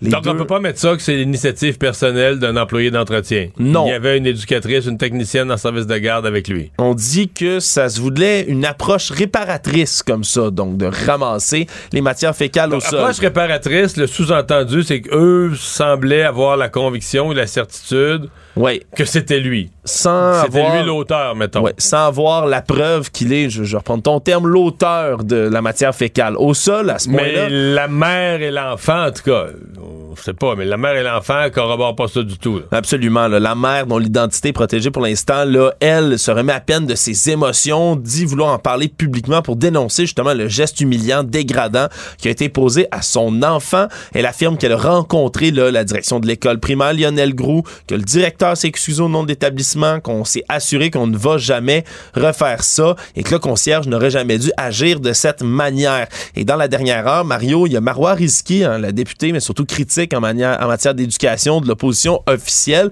qui dit qu'elle a parlé avec la mère de l'enfant, dit l'élève et sa mère sont sous le choc. La mère m'apprend que son fils a un code 50, donc un trouble du spectre de l'autisme, et que le protecteur de l'élève a refusé sa plainte car elle était trop hâtive. Donc c'est euh, encore une fois trop hâtive. C'est c'est ce que rapporte Madame Risky du moins. Elle dit le protecteur national d'élèves ne peut qu'au mieux recommander de ne pas exiger qu'un enfant de 6 ans de ramasser ses matières fécales à l'avenir. Il n'y a pas de pouvoir décisionnel. Donc ça revient un peu, si on veut, Mario, même si c'est pas pas le même cas du tout, mais ça revient quand même dans cette veine en éducation de plaintes qui sont rapportées, qui sont pas nécessairement acheminées ou traitées assez rapidement. Puis encore une fois, c'est un élève de 6 ans là, qui en paye les frais cette fois-ci. Oui. Euh, non, c'est une histoire, euh, c'est une histoire, à mon avis, qui va avoir des suites. L'école, euh, là, cet après-midi, l'histoire sort, euh, est rendue publique. Euh, tout le monde tombe tout de suite en mode défensif réaction, mais euh, je m'attends à ce que dans les jours qui viennent, l'école doit f- fournir des, des réponses. Je comprends, surtout avec les informations que Marois Risky fait partir, je fait, fait sortir, je comprends l'émoi et la colère de la mère. On serait, on serait à moins choqué. Euh, puis cette notion de justice réparatrice, je sais pas là. euh, Ouais, faudrait hein. qu'on monte en pédagogie. Faire Mais- apprendre à un enfant qu'il faut pas euh, faire ses besoins à terre en le Mais- faisant ramasser à, main- à la main, tout ça. Non, je sais pas. C'est, c'est pas. Je pense pas que c'est la bonne chose. L'ingénieur déchu euh, retrouvé coupable d'agression sexuelle, Simon Hull, hein, un cas qui avait fait le tour des médias, a obtenu une qui avait au départ, lui a obtenu une absolution pour avoir agressé sexuellement une amie. Finalement, avait été condamné, mais s'en va officiellement en maison de transition. Lui qui sort déjà de prison, une décision rendue par la Commission québécoise des libérations conditionnelles aujourd'hui. La, la commission, elle, juge qu'il représente pas un risque inacceptable pour la société dans le cadre d'une permission de sortir, va se retrouver donc dans la maison de transition, va devoir respecter de nombreuses conditions, suivre entre autres des thérapies pour ses problèmes sexuels, ne pourra plus consommer d'alcool ni de drogue, ne pourra pas se retrouver dans un bar également. C'est un peu, si on veut, là, la conclusion, du moins on l'espère, de cette, euh, de cette longue Ouais. saga autour de Simon On Hull. espère que c'est la conclusion qui va prendre les dispositions parce que. On se souviendra, il été absous une Ouais, première ouais, lui, fois. c'est ça, il était absous une première fois, puis là, je mets de côté qu'il y a eu un appel, mais quand il était dans cette espèce de période de grâce, là, où tout le Québec était euh, outré, surpris qu'il ait reçu cette absolution, mais lui, il était le bénéficiaire, plutôt que de dire, gars, là, je viens de... Je l'ai échappé belle, j'ai été chanceux, je vais me comporter euh, de façon impeccable pour pas me retrouver à nouveau dans cette situation-là. Se rend à Cuba? Ben oui, se rend à Cuba, il le refait. Ouais, attrape les fesses d'une femme sans son consentement là-bas à Cuba. La femme qui, de retour au Québec, décide de porter plainte, surtout que son cas, à ce moment-là, était déjà très médiatisé. S'est fait avoir pour bris de conditions dans le cadre de toute cette histoire-là également. Puis je rappelle les faits, là, il a agressé sexuellement une de ses amies au départ. Pendant qu'elle dormait, le, le pénétré avec ses doigts, pris des clichés même de la- de- de l'agression pour ensuite les montrer à quelqu'un d'autre par la suite dans les semaines qui ont suivi. Non, vraiment, un cas qui, a- ébranlé le Québec, qui finalement a été corrigé maintenant, sort de prison en espérant cette fois-ci que ça lui ait vraiment servi euh, de leçon. Tout savoir en 24 minutes. Beaucoup de questions en ce moment autour d'Olivier Primo, entrepreneur, propriétaire du Beach Club de Pointe-Calumet. Mais il y a surtout un gros changement de version en 24 heures. là. Gros changement de version en 24 heures. On se rappellera vers minuit, là, dans la nuit de samedi à dimanche. Il y a un ou des suspects qui auraient tiré des coups de feu en direction de son logement au troisième étage du complexe Aqua Blue, situé sur le bord de l'eau à Laval. Au départ, là, Olivier Primo avait nié cette- la personne qui était visée, disait être convaincu à 100% que l'enquête policière allait démontrer qu'il n'était pas la cible des tirs. Or, on apprend ce matin qu'il a communiqué lui-même avec la police de Laval et que finalement, ben, s'est peut-être rendu compte que c'était vraiment pour lui. Cette menace a annoncé aujourd'hui qu'il allait prendre un recul des réseaux sociaux et de la vie publique pour quelques semaines par mesure de sécurité pour sa famille et lui-même. Et là, c'est qu'on apprend que ce matin, sur la rue Turgeon à Sainte-Thérèse, ben, on a, il y a un passant qui a appelé parce qu'il y avait des dommages à l'avant de la pizzeria Slice Gang. Le problème, c'est que la pizzeria 16 Gang, ça a été confondé par Olivier Primo en 2022. Et donc, il y a, on aurait lancé, le tout porte à croire qu'on aurait lancé des cocktails Molotov sur l'établissement. On a là, vu des vitres fracassées, des bouteilles de bière brisées sur place. Et donc, la police a constaté que ça avait bien été un endroit geste- victime d'incendie criminel. Oui, de tentatives d'incendie criminel dans cette histoire-là. Heureusement, les dégâts sont superficiels, surtout situés à l'extérieur, si on veut, du bâtiment. Mais ça fait quand même deux attaques en quelques temps sur Olivier Primo, du moins ce qui lui appartient. Là, en se retirant des réseaux sociaux, le, ben, le sous-entendu, c'est que ce serait ses positions publiques ou ses prises de position ou son personnage public, parce que des fois, en affaires, tu peux avoir aussi des. Tu peux te faire des ennemis en affaires, là. Oui, ça peut, ça peut arriver. Il faut comprendre aussi qu'Olivier Primo, c'est quelqu'un qui, qui est très présent sur Ah les ouais, réseaux très sociaux, public, de très, très public, s'exprime sur toutes sortes d'enjeux. Il était à Miami là, au moment où on s'est tiré dans son logement, heureusement. Donc, lui n'a pas été blessé. Mais là, on dit que l'am- la- l'ampleur du dossier est telle qu'on pourrait transférer tout ça à la Sûreté du Québec même. Et Olivier Primo a avoué, selon plusieurs sources, qu'il a aucune idée de qui pourrait lui en vouloir. Il serait vraiment anxieux à l'idée qu'il y a des individus qui décident de s'en prendre à lui. Chose certaine, du côté de la police, on va les, pas sur les moyens et on va poursuivre l'enquête qui pourrait bientôt le révéler de nouveaux éléments. Quelques jours seulement après un atterrissage spectaculaire à Cuba d'un avion Sunwing dont le pneu avait éclaté, hein, une pilote de ligne qui avait réussi à faire atterrir l'avion de Sunwing à cet endroit. Ben il y a un nouveau vol, Mario de Sunwing, qui vient d'avoir un problème assez important pour atterrir d'urgence.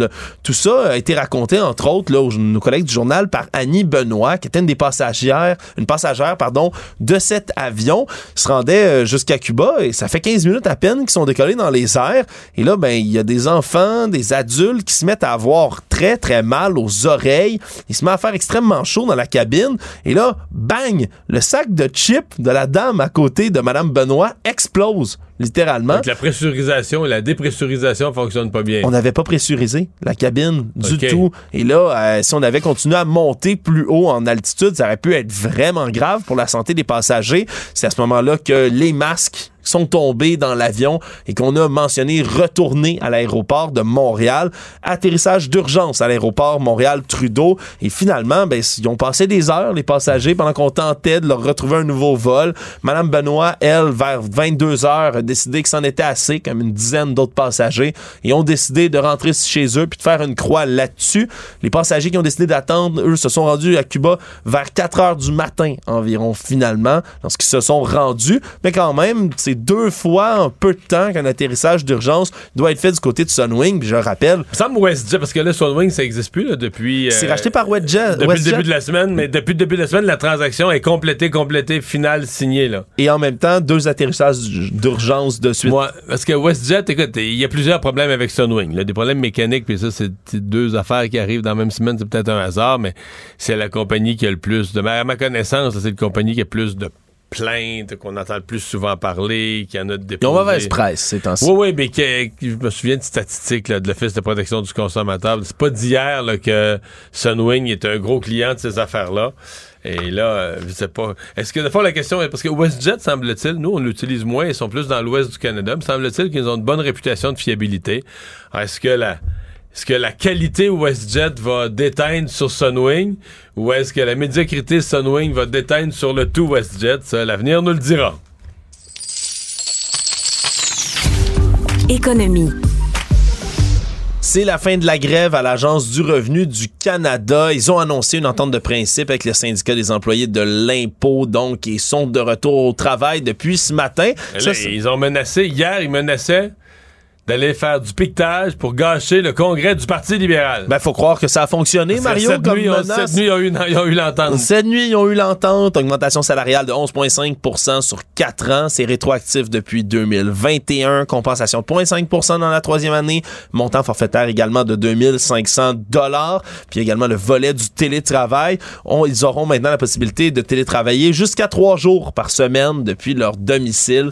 Donc, Mais c'est la même règle générale dans le cas du télétravail que dans l'autre entente là, avec les fonctionnaires plus nombreux, c'est-à-dire que c'est Ouais, l'Alliance de la fonction publique ouais, du Canada. Cas par cas. Au cas par cas. Exactement, qui eux avaient signé, là, on se souviendra, le plus tôt cette semaine, eux c'était 120 000 membres auxquels s'additionnaient tous les autres qui étaient avec la- l'Agence du revenu du Canada, 35 000 si je ne m'abuse. Donc c'est terminé, toute cette grande grève-là. Ça aura été Mais- réglé, somme toute, pas nécessairement rapidement, mais ça s'est... euh, mais moi, je doucement, note, moi, je note au passage, puis je sais que ça fait un peu cynique, là, mais quand les employés de l'impôt ont annoncé leur grève et déclenché leur grève, on disait, hey, c'est-tu pogné le gouvernement, ça, en souricière, dans la période des impôts, fin avril, puis là, ben, les gens qui font leur impôt, ils disent qu'ils reçoivent une coupe de millions par année d'appels à l'Agence du revenu de gens qui savent pas ils savent pas quoi mettre à la case un tel ou où trouver quel papier, où est-ce que ce chiffre-là, il est sur quel papier. Et donc, les gens appellent pour avoir de l'information. Et ça, le fait que ces, ces- ces services-là seraient plus rendus à la population, ça n'a pas semblé... Oui, c'est arrivé pendant le temps de l'impôt, mais... Ça n'a pas semblé alarmer, Non, non, hein, le, gouvernement n'a pas changé la date. A dit, regarde, c'est 30 avril, les rapports d'impôt. Ça va être 30, pareil, entre 30 avril pareil. Si vous appelez, vous n'avez pas de service, là, ben, arrangez-vous autrement, demandez un comptable, bien remplissez-le à l'œil, puis on, on oublie ça. Et là, hier, les employés de l'impôt menacent on va aller perturber le congrès du Parti libéral. Pam, pam, pam. Ouais. Et là, tout à coup, pas de service à la population pour ça, c'était tel que tel. Mais là, on a l'impression qu'au Parti libéral, on a cédé à ça. On a cédé à la menace qu'on aurait des manifestants devant le congrès qui s'amorce aujourd'hui même. Moi, ça m'a laissé un drôle de goût, sincèrement. Le monde. La justice de New York a ouvert aujourd'hui une enquête plus officielle sur la mort d'un sans-abri qui était très connu dans le milieu new-yorkais, qui est survenu plus tôt cette semaine, Qui était le un 1er mai. imitateur là, de Michael Jackson. Exact. Jordan Neely, 30 ans, lui avait comme une petite célébrité. Il imitait dans les rues là, la vedette décédée Michael Jackson. Il faisait toutes sortes de danses. Il était filmé, il se costumait. Donc, il était bien connu quand même là, à New York pour être là, l'homme qui Il était quand même Michael un sans-abri. Jackson. Oui, il restait quelqu'un qui, qui vivait sans domicile fixe. Et là, qui aurait été victime de ce qui semble, du moins, c'est ce que l'enquête visera à déterminer, mais d'un homicide par compression au niveau du cou. C'est ce que la médecine légale de New York a expliqué. C'est euh, des vidéos sur les réseaux sociaux qui ont circulé abondamment qui montrent l'homme en question qui serait rentré, selon des témoignages qui ont suivi, qui serait rentré dans un état agité dans un wagon de métro, qui aurait euh, été pas agressif, mais insistant auprès de certains passagers en demandant de la nourriture, en demandant de l'argent. Et là, euh, il aurait été saisi par derrière par un homme de 24 ans, un ancien soldat de la marine, un marine, qui l'aurait saisi là, vraiment à bras le corps, et c'est ce que la vidéo démontre, là, saisi au haut du corps, autour du cou, et le maintient là, pendant de longues minutes au sol. Puis c'est une prise d'étranglement qui lui aurait fait perdre connaissance et qui l'aurait tué par la suite. Et là, on l'avait interrogé du côté de la police, puis relâché rapidement. Mais depuis ce temps-là, Mario, à New York, il y a des manifestations, il y a des gens en colère qui sont Ben. entrés dans le métro avec des pancartes qui demandent une enquête. Et finalement, enquête, il y aura. Puis ce sera au parquet à déterminer si finalement il y aura des accusations criminelles portées. C'est un cas, encore une fois, là, où on voit un homme blanc qui étrangle un homme noir aux États-Unis. Tout ça rappelle toutes sortes d'affaires comme celle de George Ouais, Floyd, même si c'est pas un policier. pas vraiment légitime défense. Je comprends que tu un type désorganisé, mais est-ce que. Est-ce que c'est à toi de le saisir puis de l'étrangler jusqu'à le ça, tuer? ça. Ça, ce sera à la justice de le déterminer. Toujours aux États-Unis, Mario, il y a quatre membres du groupe d'extrême droite, les Proud Boys, qui étaient impliqués dans l'assaut du Capitole du 6 janvier 2021, qui ont été reconnus coupables d'un chef d'accusation extrêmement rare, le chef de sédition, qui a été, euh, qui dont ils ont été accusés. Là. Ça implique d'avoir planifié l'usage de la force pour s'opposer au gouvernement. C'est passible de 20 ans de prison aux États-Unis. A cinq membres à être jugés ju- devant le tribunal. Le cinquième, on n'est pas parvenu à un verdict unanime quant au chef de sédition. Mais c'est des chefs d'accusation extrêmement importants, puis ils surviennent après d'autres d'autres accusés qui ont été reconnus coupables de la même chose en novembre, en janvier, les Oath Keepers aussi qui ont été reconnus coupables de sédition, mais avant ces procès-là, il fallait remonter à au-dessus de 25 ans avant que quelqu'un ait été reconnu coupable de sédition. Donc euh, même si on peut penser que la source sur le Capitole est restée impunie pour bien des gens, mais c'est plus de 950 partisans jusqu'ici de l'ex-président républicain Donald Trump qui ont été traduits en justice pour la quelques condamnations quand même euh, sévères. Oui, absolument. Comme je le dis, il risque 20 ans de prison pour avoir fait ça. Résumer l'actualité en 24 minutes, c'est mission accomplie. Tout savoir en 24 minutes. Un nouvel épisode chaque jour en semaine. Partagez et réécoutez sur toutes les plateformes audio. Disponible aussi en audiovisuel sur l'application Cube et le site cube.ca. Une production Cube Radio. La Banque Q est reconnue pour faire valoir vos avoirs sans vous les prendre. Mais quand vous pensez à votre premier compte bancaire, tu sais, dans le temps à l'école, vous faisiez vos dépôts avec vos scènes dans la petite enveloppe. Hmm, C'était bien beau. Mais avec le temps, ce vieux compte-là vous a coûté des milliers de dollars en frais, puis vous ne faites pas une scène d'intérêt. Avec la banque Q, vous obtenez des intérêts élevés et aucun frais sur vos services bancaires courants. Autrement dit, ça fait pas mal plus de scènes dans votre enveloppe, ça. Banque Q, faites valoir vos avoirs. Visitez banqueq.ca pour en savoir plus. Écoutez Antoine Joubert à l'animation du balado Le Guide de l'Auto, la référence de l'industrie automobile. Disponible sur l'application et le site cubradio.ca. Carfax Canada est fier de rouler aux côtés du balado Le Guide de l'Auto. Évitez les problèmes coûteux avec un rapport d'historique de véhicules de Carfax Canada. Visitez carfax.ca. Ici Ricardo. Et Émilie, marchand d'IGA. On a envie de vous inspirer à bien manger. À moins de 5 la portion. Suffit de repérer les produits valeurs sûres et de les cuisiner avec une de nos recettes. Les valeurs sûres, c'est bien pensé, hein? Bien sûr! Détails sur IGA.net. Mario Dumont. Une mémoire infaillible. Impossible de lui en passer une petite vite.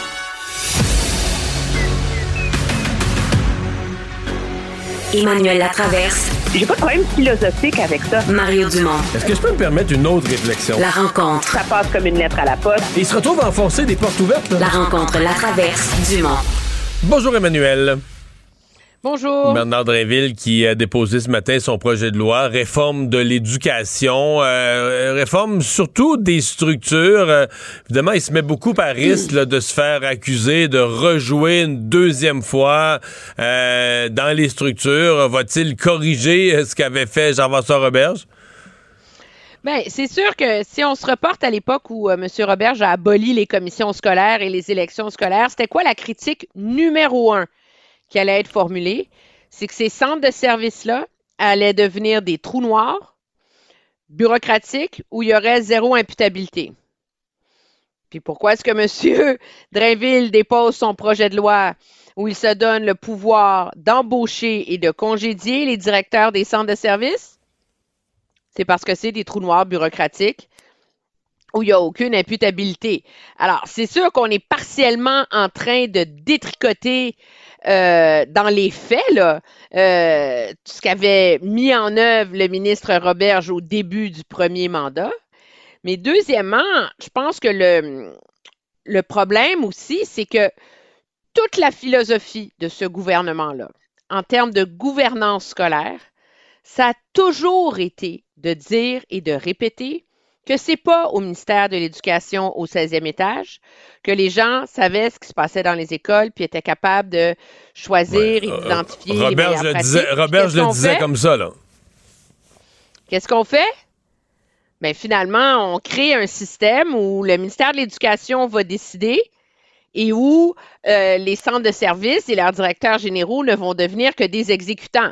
Alors, peut-être que c'est mieux, là, je ne sais pas, mais c'est sûr qu'on on désavoue dans les faits toute la philosophie euh, qu'avait mis euh, de l'avant la coalition Avenir Québec, qui avait fait de, tu sais, pour qui euh, l'éducation, c'était quand même très important. Puis, sais, c'est beau que le ministre de l'Éducation, Bernard Dréville, dise non, moi, je vous promets, là, je me donne le droit de renverser des décisions du directeur général, mais je ne vais pas l'utiliser, là. Faites-vous-en pas, là. C'est juste au cas où dans ma poche en arrière.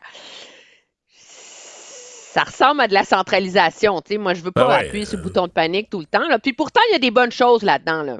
Ben, l'Institut de l'excellence, toute, toute la notion de l'excellence, puis des meilleures pratiques qu'on se partage, puis qu'on repousse dans les écoles pour améliorer la réussite scolaire, moi, j'aime ce chapitre-là. Oui, moi je pense que c'est vraiment euh, que c'est vraiment bien parce que la réalité c'est que le Conseil euh, euh, supérieur de l'éducation, voyons, le Conseil supérieur de l'éducation, c'est ça.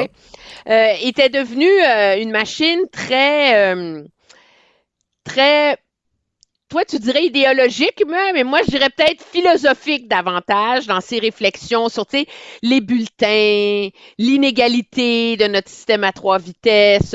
On n'est vraiment pas dans comment trouver des façons de mieux enseigner puis d'avoir un meilleur réseau. C'est pas, c'était pas des réflexions puis des rapports qui étaient collés là, sur le quotidien. Puis je pense que beaucoup euh, d'experts, là, et Gédroyer en est un, disent que c'est vraiment une super initiative de faire ça puis d'avoir une espèce de, de, de groupe d'expertise indépendant pour évaluer tous les enjeux autour de la formation de la main-d'œuvre. Moi, je vais te dire, je suis tombée en bas de ma chaise quand j'ai vu la réaction de la Fédération autonome Ben de l'enseignement aujourd'hui. Là. Ils sont Il dit là, chez nous, avec la formation, pourquoi ils se sentiraient menacés, tu sais? C'est comme, tout le monde est... de- Qui est contre le fait d'avoir l'opportunité d'avoir des meilleures formations pour être meilleur dans son métier, surtout quand tu es enseignant. Ben, c'est ça, là. Des De- classes de- de, de plus en tout- plus complexes. Là. Emmanuel, la, la formation continue maintenant est universelle dans à peu près tous les types de professions, mais de tous les métiers, qui devrait plus respecter ce que ça vaut l'éducation dans une société que les enseignants? Ben, c'est assez, c'est assez surréel, d'autant plus que la, la pédagogie est quelque chose qui a immensément évolué, là. Euh, puis de trouver des, des pratiques plus modernes pour enseigner, mais c'est encore plus essentiel quand tu as un système d'éducation où tu tiens à l'intégration des élèves en difficulté dans les classes normales. Alors, moi, je suis un peu perplexe. Puis l'histoire des, données, c'est essentiel. là. Je veux dire, c'est complètement débile là, que le ministre de l'Éducation ne sache pas, tu sais, euh, en dedans de cinq minutes, les taux de réussite, le nombre de profs qui manquent, le nombre de suppléants, euh, tu sais, qu'il n'y a pas des, des données de base. Là. Donc, il y avait des choses à corriger dans la gouvernance scolaire. Mais est-ce qu'il fallait que le ministère de l'Éducation et que le ministre de l'Éducation mette là, la main mise là, et prenne le contrôle de la gouvernance des centres de services, moi, je trouve que c'est un peu antinomique Ah non, à tout ce que les experts disent depuis des années. là. Emmanuel, c'est euh, congrès du Parti libéral du Canada. Euh, c'est quand même gros parce que tu un parti qui est au pouvoir présentement au Canada, dans un troisième mandat, donc, qui est dans un troisième mandat. Donc quand ils font un congrès, dans le fond, faut se dire, ce sont les militants d'un grand parti qui réfléchissent à ce que de quoi pourrait avoir l'air un quatrième mandat. C'est ça que c'est essentiellement leur congrès.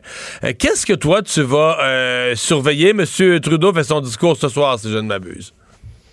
Ben, je pense que c'est le grand, c'est le clou, là, c'est de voir son discours, de voir euh, euh, quel message il va envoyer à, à ses militants. Si lui commence à articuler une raison pour ce nouveau mandat, euh, moi, ce qui m'a surpris en regardant l'horaire détaillé, c'est qu'on n'est pas dans les grandes années, hein? Il y, a- y une époque là où dans les, les tu sais, moi je me rappelle là, le prends le congrès de 2014 là, tout juste avant que Justin Trudeau gagne l'élection là, les gens qui prenaient la parole dans le congrès là, les les qui, étaient sur des panels, qui faisaient des entrevues, c'était des méga vedettes là. Puis il y avait des, des thèmes, puis des discours, puis donc c'était vraiment puis ça a toujours été dans la tradition du Parti libéral de faire ça dans des congrès, de faire venir des gens de l'extérieur, tu sais, pour brasser des grandes idées, là, tu sais. Puis il y en a des chercheurs, il y en a des experts, il y en a plein, là, des vedettes qui réfléchissent dans la vie, là, tu sais. Là, cette fois-ci, là, j'ai beaucoup de respect pour M. Chrétien, là, mais quand tes plus grosses vedettes que tu fais venir, c'est Jean Chrétien puis Hillary Clinton, là, ça fait has-been en titi, là. Je veux dire, c'est pas eux qui incarnent l'avenir de la politique de demain, là. Tu sais, on n'est pas dans euh, l'organisateur euh, terrain euh, des démocrates qui a permis de gagner en Georgie. Tu t'es pas, pas là-dedans, là. Tu t'es dans, euh, t'es dans la ligue du vieux poil un peu, là. Euh, et ça, c'est, révélateur, moi, je trouve, d'un, d'un parti qui est comme replié sur lui-même. Un peu parce que essentiellement, le Congrès, ça sert à donner une occasion à chaque backbencher dans le parti de se faire valoir. Je pense qu'ils sont tous sur un panel. OK. tu sais? Puis la grande discussion, là, tu sais, où euh, les, les militants sont supposés avoir des résolutions, puis là, on vote, puis des fois, le parti n'est pas d'accord, mais c'est le fun, puis le monde, il, tu sais, il se brasse des idées, là, comme on fait dans des partis, là. Mais la plénière politique, ça dure de 7h45 à 9h samedi, Le matin? Ou le soir? le matin. Oui, à 7h, à 8h moins quart le matin. Ben, j'ai l'horaire ici, là. Ben. Parle ici, plénière politique, samedi, 7h45 à 9h. Mais là, c'est ridicule. Après ça, c'est des panels, non, des, le monde panels n'est pas des, panels des panels, des panels, des panels, des panels, des panels, des panels, les des militants, panels de 30 ils, les militants, ils jaseront pas beaucoup, là. Ils vont écouter des panels. Ben, c'est pas mal du panel, du panel, du panel. Puis, alors, c'est pas, euh, c'est pas l'occasion d'un grand renouveau, disons. Bon, mais M. Trudeau va leur dire quoi? Parce qu'il ne pourra pas faire de discours de clôture. Il va être au couronnement lors de la clôture Oui. du Congrès. Donc, il fait le discours d'ouverture. Mais qui devient le assez discours? drôle. Oui, qui devient le discours. Je pense que c'est l'occasion pour lui. Euh, moi, je te, je te prédis. euh, parce qu'il y a comme. Il y a un invité, en vérité, qui n'est pas invité, là. Mais il y a une personne qui compte dans tout ce congrès-là. Là. C'est Pierre Poilievre.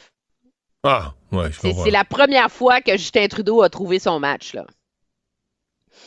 Puis, euh, alors moi, je te prédis ce soir un discours très, très, très partisan pour pomper les militants, pour montrer que qu'il l'a encore, qu'il est capable d'aller se battre, qu'il est capable d'aller au front contre Pierre Poilievre, qu'il se laisse pas intimider, qu'il se laisse pas euh, décourager, là, tu sais. Mais en fait, C'est ce qu'il doit. euh, S'il veut pas que ça placote dans un corridor, ouais, Justin, c'est plus ce que c'était. Faut qu'il démontre de l'énergie ce soir. faut qu'il démontre. C'est. Mais il est toujours bon là-dedans. Tu sais, il faut. Ouais, je pense que veux oui. dire, les politiques, de la même façon que M. Legault est super talentueux pour être terre à terre, puis parler au vrai monde, puis tout le reste. Justin Trudeau, il est super bon dans ces trucs-là. Là, tu sais, je veux dire, c'est pas. Alors, il n'y a pas, il y a pas d'inquiétude. Mais fait intéressant, tu sais, c'est un congrès aussi qui est très égalitaire envers euh, les aspirants à sa succession. Ah oui? Oui, ils ont chacun leur moment de gloire. OK. Donc, Mélanie Joly va faire le discours pour le présenter ce soir. OK. François-Philippe Champagne va animer la discussion et l'entrevue avec M. Chrétien demain. Et euh, son successeur va dans le faire même celle comté. avec. Ben oui, c'est sûr. Puis euh, Christopher Freeland va faire celle avec Hillary Clinton. Donc, tout est divisé égal. Tout le monde a son petit. Tout le monde a son petit nanan, son petit moment de.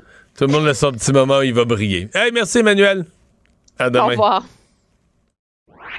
Pour être un vrai média d'information, il faut expliquer la nouvelle. Histoire de cœur, mais le cœur réel. Fillette de 7 ans, qui espère toujours, qui attend toujours un cœur. Comprendre les enjeux. Pourquoi le détenteur de nos fonds de pension publics là, ne pourrait pas être actionnaire des compagnies qui vont profiter du pari qu'on paye plus cher? Ça n'a pas rapport. Là.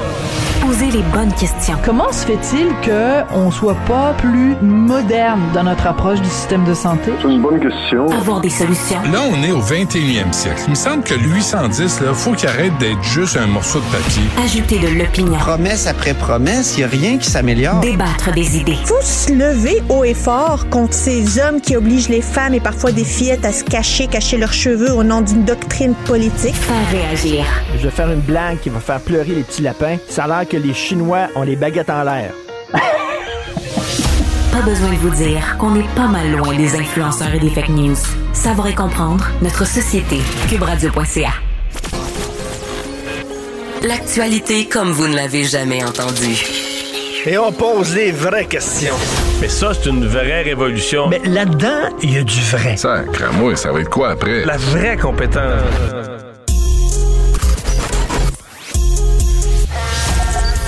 Radio web qui vous suit partout. Une radio qui fait fi des conventions. Une radio pas comme les autres. Une autre façon d'écouter la radio. Écoutez la différence. Savoir et comprendre. Cube Radio. Il lance sa ligne au bon endroit pour obtenir l'information juste. Mario Dumont. Pour savoir et comprendre. Cube Radio.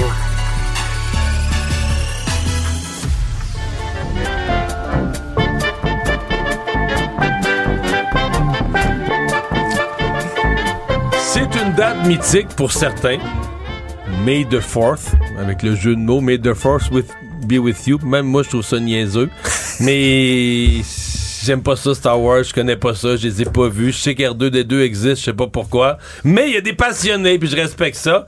Jeff Berard, créateur de contenu, euh, sur la thématique euh, Star Wars, euh, vlog d'événements, documentaires, directeur d'exposition, est avec nous, euh, qui est un de nos collègues d'ailleurs. Salut Jeff. oui, salut. Salut Mario. Toi, c'est important. Et Alex qui est Ben là. oui. Euh, Ben, Toi aussi, je- Alex, je c'est Star Wars. Moi, je suis ton assistant sur Star Wars pour aujourd'hui, Mario, parce que oui, moi, je suis, je suis très, très fan de la franchise. Peut-être pas autant que certaines personnes, certainement pas autant que Jeff, mais quand même. Mais quand même. On va, on va coacher Mario aujourd'hui. Ouais. Ouais. Pourquoi c'est. le- le- le- Ah. Aujourd'hui, tout le monde de Star Wars, le, Ouais. 4, le 4 mai, c'est quelque chose. Ben, là. oui, ça, ça a commencé dans le temps avec les parcs Disney. Ils ont commencé à faire le, avec le jeu de mots May the Force be with you, May the Fort. Euh, donc, dans les parcs Disney, on commençait à l'époque à faire euh, un petit événement Star Wars à chaque année.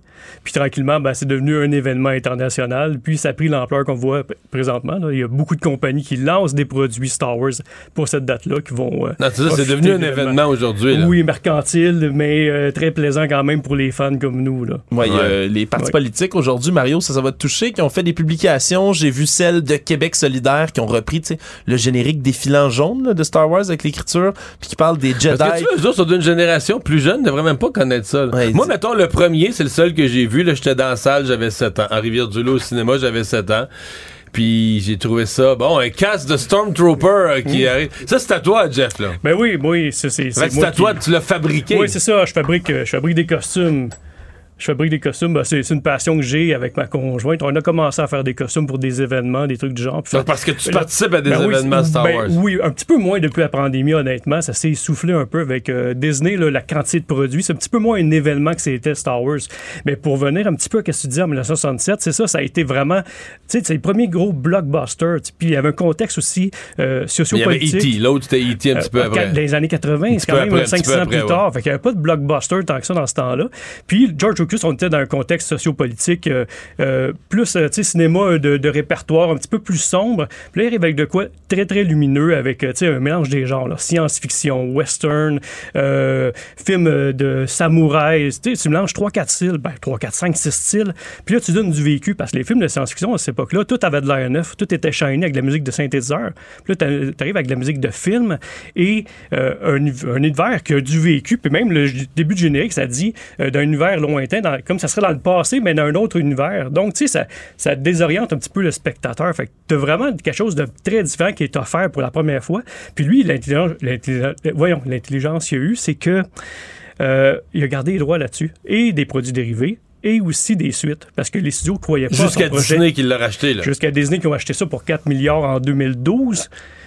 Et euh, ils ont rentré leur argent solidement depuis ce temps-là, Ah de- ouais. une couple de fois. Ouais, parce que là, maintenant, c'est plus juste les films, hein, Mario. Euh, au début, là, t'as- t'as t'as la chance d'avoir vu le très jeune, le, le premier film, comme tu dis, mais c'est qu'au-delà de ça, maintenant, c'est une franchise. C'est aujourd'hui, pour le 4, ils sortent des nouvelles séries animées de Star Wars, ils sortent des nouveaux produits, tu toutes sortes de choses. Maintenant, on est rendu Mais là, c'est des dérivés, ailleurs. des dérivés. C'est des personnages dont on fait l'histoire. Oui, des fois, on va, on va un peu loin. tu sais, il y a, même, je sens, tu sais, la quantité. Tu sais, Star Wars, atteint un événement dans le sens qu'il en sortait un ou trois ans, et même au niveau technologique, ça venait tant des, euh, tu sais, les premières caméras numériques, les premières caméras HD, le premier film filmé en HD, les premiers personnages en CGI. Tu sais, il y avait une avancée technologique. Maintenant, tu écoutes un film comme Le Parrain, ben, le son, c'est Skywalker Sound qui l'ont fait, fait qu'ils ont innové au niveau du son. Mais depuis l'arrivée de Disney, oui, il y a beaucoup de produits, mais il y a moins d'innovation. Fait que c'est la hype autour de la sortie d'un film ou d'une série, elle s'est soufflée un petit peu. Mais oui, il y en a vraiment beaucoup. C'est ça, on est rendu dans des personnages des fois plus que secondaires. là. on va dans, dans tous les raccoins de l'univers. Ouais, puis ça, ça, en même temps, ça, ça permet aussi, là, aujourd'hui, sortent une- la deuxième saison d'une série qui s'appelle Star Wars Visions, par exemple, dans laquelle ils, ils vont essayer tellement de styles complètement éclatés. Fait que, tu sais, c'est- c'est rendu un- une espèce d'histoire, de contexte, si on veut, de référence. Il y a le studio qui ont fait, je pense, c'est Wallace et Gromit, là, le, film comme en plasticine, puis ils font un truc de Star Wars avec ça maintenant. Donc, tu vois, ça, ça devient un univers complètement Non, mais ça a été l'association avec les Legos, c'était Ah oui. pour faire de l'argent, c'était dans toutes les directions. Hasbro, euh, Lego, euh, c'est incroyable la quantité de produits dérivés. Juste dans les dix dernières années, probablement, les prix ont explosé. Parce qu'ils savent qu'ils jouent beaucoup sa nostalgie. hein. C'est souvent du monde euh, né des années 70-80 qui ont vraiment trippé. et qui Maintenant, les- ils ont de l'argent un petit et peu. qui ont les moyens, justement, sont en pleine carrière. Ils ont, ils ont dû, tu sais, souvent la maison commence à être fine payée. Fait que là, ils peuvent se payer des statues à des 1000, 2000 dollars. Puis moi, je fabrique des costumes qui m'en coûtent encore plus. Fait qu'ils savent qu'on on est pogné avec ça. Les joues sur notre nostalgie. Puis Là, tes costumes, tu vas-tu comme dans des congrès, des activités? Ouais, ben oui, j'ai commencé comme ça. Euh, J'en ai fait beaucoup à travers le monde. On a beaucoup voyagé avec ça. Et au point qu'à un moment donné, vu que, tu sais, dans ma recherche que je fais, euh, on se ramasse avec des costumes avec une, une grande exactitude. Fait que j'ai commencé à faire aussi des événements pour Lucasfilm. J'ai été invité au Skywalker Ranch euh, là-bas pour Oh! faire leur première ou des trucs du genre. T'as fait du Star Wars de haut niveau, là. Oh, ouais. Tu dois me trouver Oh, marron on de rien gâté. connaître de ça. Hey, merci beaucoup, super Ben, fin ça d'être venu. plaisir. On s'arrête. Merci. La Banque Q est reconnue pour faire valoir vos avoirs sans vous les prendre. Mais quand vous pensez à votre premier compte bancaire, tu sais, dans le temps à l'école, vous faisiez vos dépôts avec vos scènes dans la petite enveloppe. Hmm, C'était bien beau. Mais avec le temps, à ce compte-là vous a coûté des milliers de dollars en frais, puis vous ne faites pas une scène d'intérêt. Avec la Banque Q, vous obtenez des intérêts élevés et aucun frais sur vos services bancaires courants. Autrement dit, ça fait pas mal plus de scènes dans votre enveloppe, ça. Banque Q. Faites valoir vos avoirs. Visitez banqueq.ca pour en savoir plus. Écoutez Antoine Joubert à l'animation du balado Le Guide de l'Auto, la référence de l'industrie automobile. Disponible sur l'application et le site cubradio.ca. Carfax Canada est fier de rouler aux côtés du balado Le Guide de l'auto. Évitez les problèmes coûteux avec un rapport d'historique de véhicules de Carfax Canada. Visitez carfax.ca. Ici Ricardo. Et Émilie, marchand d'IGA. On a envie de vous inspirer à bien manger. À moins de 5 la portion. Suffit de repérer les produits valeurs sûres et de les cuisiner avec une de nos recettes. Les valeurs sûres, c'est bien pensé, hein? Bien sûr! Détails sur IGA.net. Maître vulgarisateur, il explique et communique l'inexplicable. Mario Dumont. Cube Radio. Cube Radio. En direct à LCN. Allons trouver Mario Dumont et Emmanuel Latraverse qui sont avec nous. Bien, commençons avec cette réforme de l'éducation. Le ministre se donne plus de pouvoir pour nommer, destituer des directeurs de centres de services scolaires. Veut également créer un Institut national d'excellence en éducation pour mettre de l'avant les meilleures pratiques en enseignement. Euh, Emmanuel, commençons avec davantage de pouvoir au ministre. C'est bon ou pas? Ben, c'est un peu un, un aveu euh, d'échec sur euh, l'abolition des commissions scolaires par M. Roberge. là. Dans les faits, qu'est-ce qu'on disait à l'époque comme critique? La crainte qui était formulée, c'était que sans commissaire élu, euh, finalement, les centres de services scolaires deviendraient une machine bureaucratique, un puits sans fond, sans aucune imputabilité. Et là, pourquoi est-ce que le ministre se donne le pouvoir de les nommer, de les révoquer et de leur donner des objectifs fermes? C'est pour que les centres de services scolaires soient imputables et qu'il n'y ait plus cette espèce de trou bureaucratique sans fond. Alors, on est en train de détricoter ça, là. Ça, c'est certain, certain. Puis, toute la philosophie mise en, en de l'avant par la CAQ depuis qu'elle est au pouvoir, c'est-à-dire qu'il faut décentraliser le réseau de l'éducation, que c'est le monde sur le terrain, dans les écoles, dans les quartiers, qui comprennent ce qui marche. Puis là, ben, on, on recule. Puis on donne le pouvoir au ministre de décider de qu'est-ce qu'on va faire et comment. Parce que euh, les directeurs des centres de services, euh, la liste va être courte, là, on s'entend. Mario, de ton côté, euh, comment tu trouves cette nouvelle réforme? Ben, euh, J'abonde dans le sens d'Emmanuel. C'est centralisateur, ça, ça Mhm. me fatigue un peu. Euh, mais c'est axé sur la réussite. Puis ça, ça me plaît.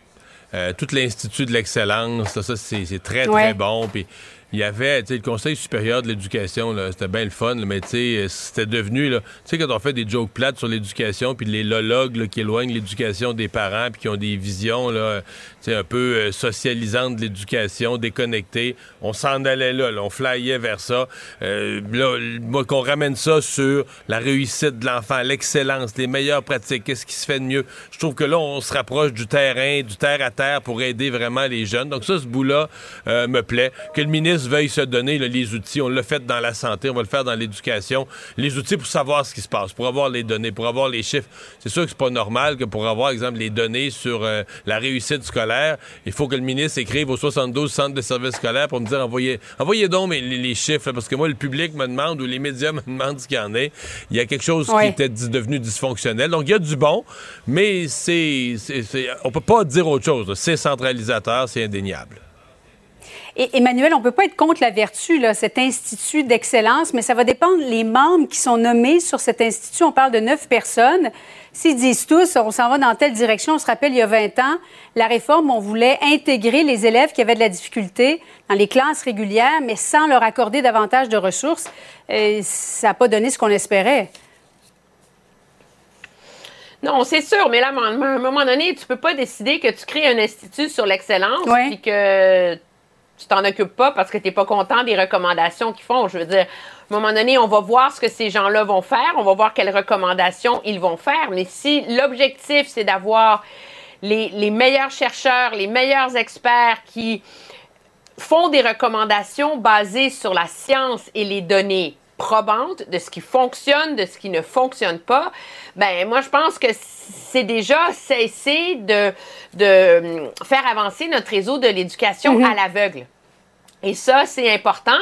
La question des, des ressources, on peut pas reprocher au gouvernement de ne pas essayer. là. Il y a une pénurie de main-d'œuvre. euh, ça, c'est. On, on, on, on, ne s'en épargne avec, pas. ouais. Je pense que l'en- l'enjeu. Bon, il, faut vivre avec, mais en même temps, c'est un gouvernement, je pense, qui a essayé d'investir énormément en éducation, puis ça, il faut le lui reconnaître. Puis là, il essaie de remettre l'accent sur la réussite plutôt que sur euh, l'idéologie, la philosophie Mhm. et tout le reste. Là. Bon, alors donnons la chance aux coureurs. Congrès du Parti libéral du Canada, ça débute aujourd'hui jusqu'à samedi. Euh, Justin Trudeau, Mario, doit tenir un discours ce soir. On va débattre là, au cours des prochains jours les, les grandes orientations du parti. Comment M. Trudeau doit-il euh, s'adresser ce soir à ses militants? C'est assez simple, hein? Euh, Il doit montrer combativité, énergie. Il y a deux, au fond, il y a deux Mhm. questions. Le Parti libéral est déjà au pouvoir. C'est le parti au pouvoir qui est dans son troisième mandat, qui réunit tous ses membres. Donc, essentiellement, les membres ré- réfléchissent à ce que serait le programme, ce que serait l'orientation du parti en vue d'un quatrième mandat. On est rendu là. Donc, les deux grandes questions. Est-ce que Justin Trudeau est toujours la personne qu'on veut, l'homme de la situation. Donc, lui, euh, il n'y aura pas de discours de clôture. Généralement, le chef parle deux fois. Là, il va être au couronnement. Donc, son discours de ce soir, son discours d'ouverture devient son grand discours du Congrès.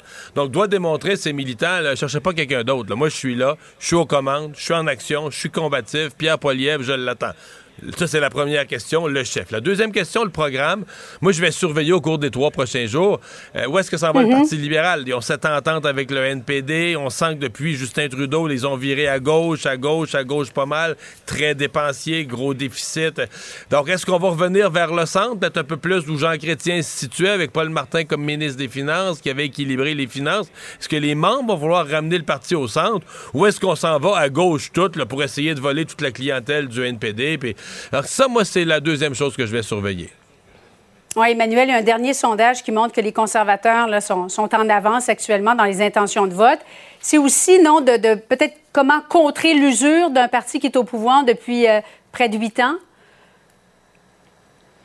Ah, c'est très clair que c'est le gros, gros défi et Ouais. contrer l'espèce de, de perception là, qu'on, qu'on a, là, que c'est un parti qui se replie sur lui-même, je pense. C'est sûr que la présence de Pierre Poilievre, c'est comme l'éléphant dans la pièce là, de ce congrès-là. Là. En même temps, moi, je suis un peu surprise quand je vois le programme du Congrès. Euh, les libéraux, quand ils font ce genre d'exercice, qu'il faut amener, tu ouvrir les fenêtres, amener des nouvelles idées, ils font venir des méga vedettes, des grands penseurs. euh, Il y a Hillary Clinton là, qui, qui d'ailleurs dans le monde. oui, mais Hil- Hillary Clinton, c'est pas un grand symbole de victoire politique, on s'entend là. Expérience, une politicienne d'une autre époque là. Ouais, mais c'est pas ça, ça n'incarne pas le renouveau. OK? Hmm. Et, euh, et moi, ça, je trouve que ça ressemble à un exercice bien davantage pour mettre en valeur les, les députés du parti euh, que pour vraiment ouvrir les fenêtres et avoir des nouvelles idées. Là. Julie, la session plénière pour discuter des résolutions, c'est à 7h45 jusqu'à 9h samedi matin. Là. Hmm. On est loin du gros brassage d'idées, là. Euh, Mario, en terminant, euh, les élections, prochaines élections, parce que c'est un gouvernement minoritaire, mais il y a à peu près personne, sauf peut-être les conservateurs, qui, qui souhaitent y aller. Ce serait pour quand, selon toi? Ah, pas cette année. Est-ce que. so, À partir de l'année prochaine, même s'il y a une entente avec le NPD, c'est qu'il y a un point où quand les libéraux vont avoir le goût d'y aller, ils vont peut-être eux-mêmes trouver une façon de faire péter l'entente. Donc, moi, à partir. Tu sais, je dirais à partir de l'année prochaine, à partir du printemps dans un an, là, du printemps 2024, il va falloir euh, surveiller les conditions puis rester attentif. Ça pourrait partir à tout moment. Mais c'est pas. L'entente est quand même, malgré tout ce qu'on dit puis les petites menaces de Mhm. M. Singh, l'entente est quand même solide avec le NPD et elle pourrait nous mener, malgré un gouvernement minoritaire, à la réalité d'un gouvernement majoritaire qui fait euh, quasiment ses quatre ans. C'est pas exclu. Mario Dumont, Emmanuel Latraverse, merci beaucoup. Au revoir. Au revoir. Ah, c'est ce qui met un terme à notre euh, émission euh, d'aujourd'hui. Euh, merci d'avoir été des nôtres. Je vous donne rendez-vous. On termine euh, la semaine ensemble demain, 15h30. Bye bye.